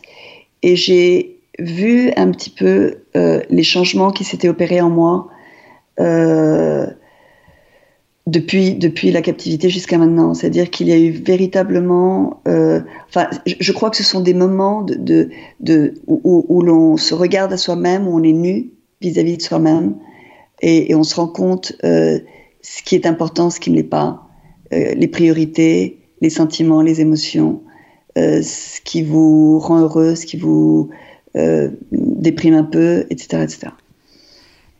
Je suis contente de vous entendre, Ingrid, parce que euh, pour préparer cette entrevue, je, relisais quelques extraits de votre livre, là, euh, même Le silence a une fin, et permettez-moi de citer euh, un extrait de, votre livre, et, je pense que ça résume assez bien probablement ce qu'on a tous vécu sans, sans comparer, là, mais en confinement, vous disiez dans votre livre, enchaîné par le cou à un arbre, privé de toute liberté, celle de bouger, de s'asseoir, de se lever, celle de parler ou de se taire, celle de boire ou de manger, et même la plus élémentaire, celle d'assouvir les besoins de son corps, j'ai pris conscience, après de longues années, que l'on garde tout de même la plus précieuse de toutes, la liberté que personne ne peut jamais vous ôter, celle de décider que l'on, ce que l'on veut être, qui l'on veut être.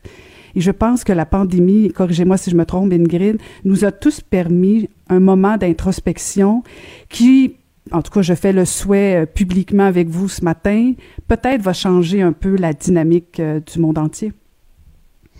Ben, vous savez, Caroline, moi, c'est quelque chose que j'ai dans mon cœur très fort. Euh, je, sens, mais je pense que c'est ce que nous sentons tous, que ça a été un, déclic, qui a, qui a un avant et un après, que nous sommes différents, que nous sommes euh, d'abord parce qu'il y a eu un, une urgence de solidarité, que nous nous sommes protégés parce que nous voulions protéger les autres, ceux que nous aimons, qu'il y a eu tout d'un coup euh, ce face à face avec la mort dont nous avons besoin pour nous rendre compte combien la vie est précieuse, et que nous nous sommes aussi rendus compte que notre planète, eh bien, euh, on, on la traite comme une poubelle, et que c'est notre maison, et que nous, nous, sommes partis dans cette espèce de, de civilisation destructrice, euh, non responsable, euh, de, de, consommation de l'immédiat, dans lequel nous perdons aussi notre âme, parce que nous ne savons même pas qui nous voulons être, parce que nous sommes, euh, nous nous gavons de consommation, et ça nous permet de ne pas nous regarder en face et de nous dire finalement qui nous sommes, quel, quel est cet être que nous pouvons visualiser en nous-mêmes et que nous pouvons être si nous faisons certains ajustements dans nos relations familiales, dans nos relations sociales, dans nos relations professionnelles, euh, pour être une meilleure qualité d'être humain. Et cette meilleure qualité d'être humain, elle est en nous. C'est comment nous gérons nos émotions, comment nous gérons nos paroles, ce que nous disons aux autres, ce que nous, comment nous protégeons les autres. Parce que parfois on a l'impression qu'il faut tout dire. Eh bien non, euh, parfois, il ne faut pas tout dire justement, parce que nous n'avons pas le droit de tout dire, nous n'avons pas le droit de faire porter aux autres euh, nos lourdeurs, et, et, et, et, nous avons besoin d'une restriction, d'une prise en main, d'un contrôle sur nous-mêmes.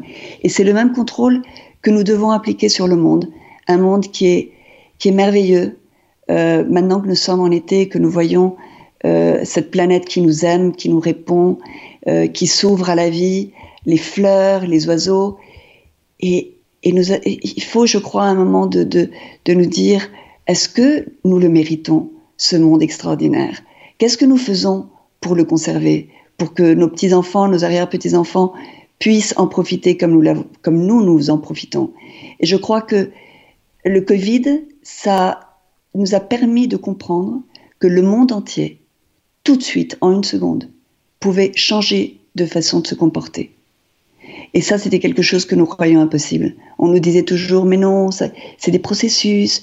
Euh, un jour, nous aurons la voiture électrique. Un jour, nous, changerons notre façon de euh, organiser nos ordures. Un jour, nous mangerons plus sainement et nous, produirons des aliments avec moins de pesticides. Puis tout d'un coup, on se rend compte que, eh ben, avec un peu de volonté, politique, mais aussi sociale de nous tous, avec une exigence, avec une, une urgence, nous pouvons tout de suite changer. Et ça, je crois que c'est quelque chose que nous avons appris, qu'il faut que nous... C'est un acquis, c'est un capital social qu'il faut maintenant que nous apprenions euh, à mettre en œuvre, parce que c'est une responsabilité de nous tous. Je crois que c'est, pour moi, le Covid, euh, la pandémie, tout ce que nous vivons qui est tellement dur. C'est dur de, se dire que nous ne pouvons pas embrasser les gens, que nos amis, ou que nous devons porter des masques. C'est des, restrictions qui sont, parfois très difficiles à gérer. Mais en même temps, euh, je crois qu'on peut, et, c'est un petit peu en faisant écho à ce que vous disiez, euh, Caroline, je crois que euh, c'est une grande opportunité pour redresser le chemin, je crois. Est-ce que vous pensez, parce que l'homme avec un grand H étant ce qu'il est, a tendance à oublier, parce que bon, euh, tous ces changements-là dont vous parlez, euh, qui, est-ce que vous pensez que euh, on va les garder euh, vivants ces, ces, objectifs, ces changements-là? Est-ce que ça part de nous comme individus au niveau de la société ou faut maintenir une pression auprès de nos législateurs, auprès des, des hommes et des femmes politiques? Bon, je crois d'abord qu'il faut que nous parlions de l'humain. Et j'insiste sur l'humain, parce que euh, le terme homme n'est pas neutre. Il y a des hommes et il y a des femmes. Et nous sommes tous humains. Et notre façon de nous approcher au monde est différente. Elle est complémentaire, euh, elle est, nous, nous voulons qu'elle soit égalitaire, mais je crois que euh, c'est aussi en, en comprenant euh, qu'il y a une diversité, une diversité évidemment euh, de genre, mais une diversité de culture, une diversité de, de, de modes de, production, de, compréhension du monde, une, diversité religieuse, cosmologique. Enfin, je crois que c'est la clé. Pour, pour, trouver cet équilibre euh, que nous devons trouver tous ensemble. Euh, je, je, crois que il n'y a pas de recette miracle.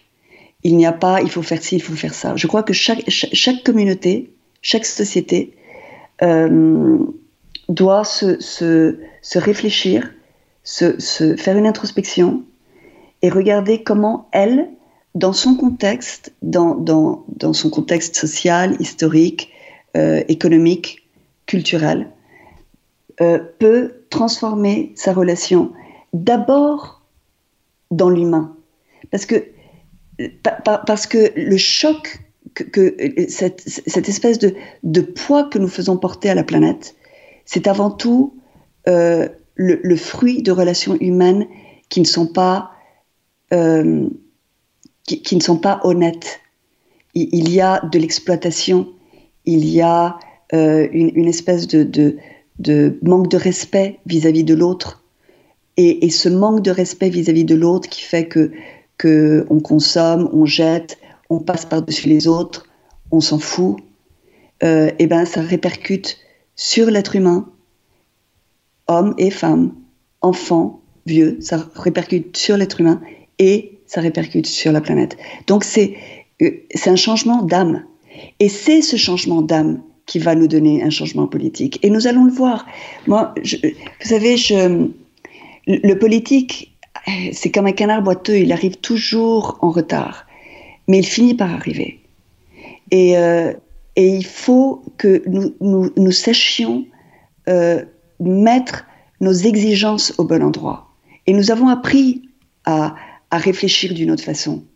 Nous avons appris à voir qu'il y a des, gestes qui sont malencontreux, des commentaires qui, qui, font du mal, euh, des décisions politiques qui peuvent être justifiées sur le court terme mais qui sont désastreuses euh, sur le long terme.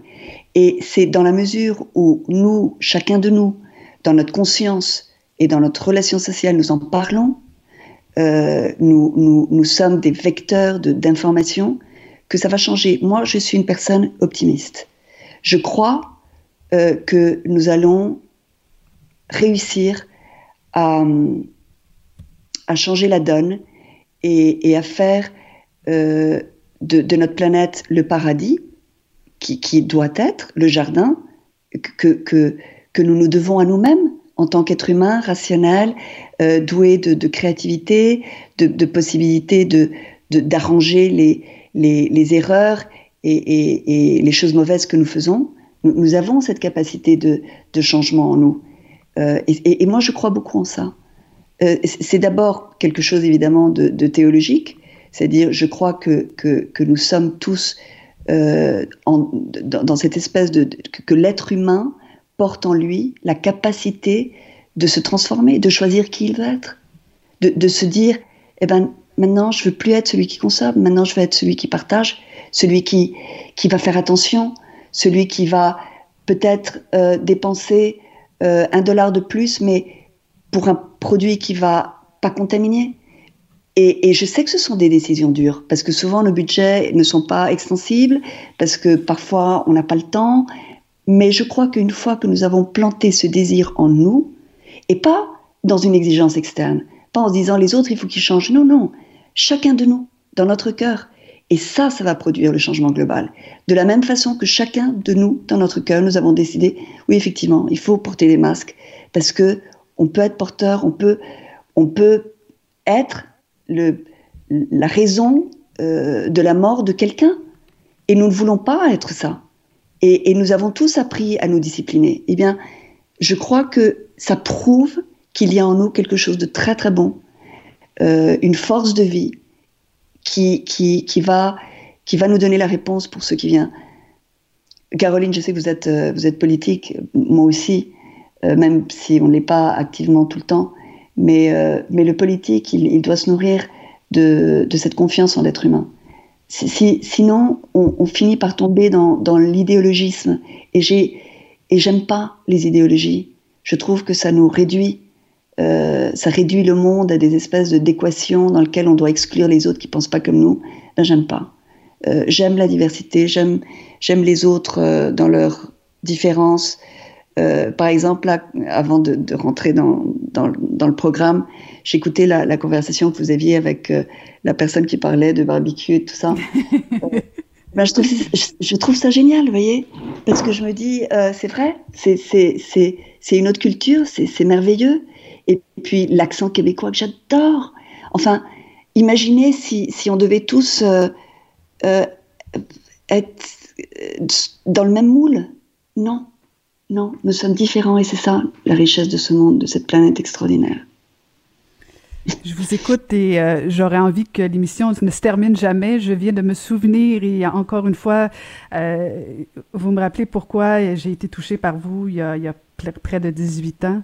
Je pense qu'Ingrid, il faut qu'on vous entende davantage, il faut qu'on vous entende encore plus, beaucoup de sagesse. Je me permets une dernière question parce que vous avez été déjà très généreuse, mais parce que pendant euh, votre captivité, vous avez perdu votre papa et je sais que ça vous a troublé. Et nous, au Québec, il y a plusieurs euh, personnes qui ont perdu des parents euh, à cause de la COVID. Et euh, j'aimerais savoir, qu'est-ce que vous auriez envie de leur dire? Parce que perdre un être cher alors qu'on ne peut pas nécessairement faire des adieux, quel conseil ou quel encouragement auriez-vous envie de leur dire? vous savez, c'est curieux parce que j'en ai parlé hier avec ma famille. Parce que je leur disais, quand on, fêtait entre nous euh, ce retour à la vie, qui a été pour nous tous le retour à la vie, euh, je leur disais, vous voyez, quand j'ai été, quand euh, kidnappée, vous étiez tous dans cette espèce de, limbe virtuelle, de distance. Et papa, qui était déjà mort, il était aussi loin de moi que vous. Et quand je suis revenue à la, liberté et que je vous ai retrouvés tous, papa n'était plus là. Et, et ça a été très, très, très dur dans cette libération. il y a, vous savez, on nous dit que euh, un seul être vous manque et le monde est dépeuplé. Je, crois que pour, pour, toutes ces personnes qui ont, qui ont vécu cette séparation, euh, difficile, injuste, euh, euh, parce que c'est injuste, parce qu'on se révolte contre, contre une mort comme, comme euh, celle d'une produite par une pandémie. Enfin, il y, a quelque chose de tellement injuste, de tellement... Et de toute façon, la mort est révoltante. Donc, moi, ce qui m'aide, c'est de me dire deux choses. La première, c'est que papa, en partant, euh, il voulait que je sois heureuse. Il voulait que je sois libre. Il voulait que je sois et que et que je pense que chacun de nous dans notre dans notre deuil, nous devons rendre hommage à la personne qui nous a quittés en sachant que ce qu'elle voudrait, ce n'est pas qu'on se culpabilise, qu'on se morfonde, qu'on se rattache d'une façon morbide à, cette espèce de douleur, mais qu'on soit heureux en sachant qu'ils ont été là et qu'on les a aimés et qu'ils sont en nous, pas dans nos souvenirs et dans tout ce qu'ils nous ont laissé. Ça, c'est la première chose que je voudrais leur dire. La seconde chose, là, c'est une ressource qui, qui m'est particulière, que je partage avec ceux qui ont une croyance euh, en, en l'au-delà. Euh, évidemment, on ne peut pas prouver qu'il y a une vie euh, après, mais euh, moi, je te dire que euh, le fait de penser qu'un jour, parce que je crois évidemment que, ça va être le cas, de, me dire qu'un jour, quand la mort viendra et que ça sera mon tour, j'irai le rejoindre, eh bien, ça rend les choses tellement légères, tellement légères, et ça donne un sens à la vie. C'est-à-dire que euh, s'il n'y a pas ça, moi je crois que je trouverais ça euh, un petit peu ridicule de vivre euh, sans. Je ne sais pas comment dire, mais je trouverais ça totalement pathétique d'être en vie et puis tout d'un coup tout a disparu et voilà. Et c'est la fin de l'histoire.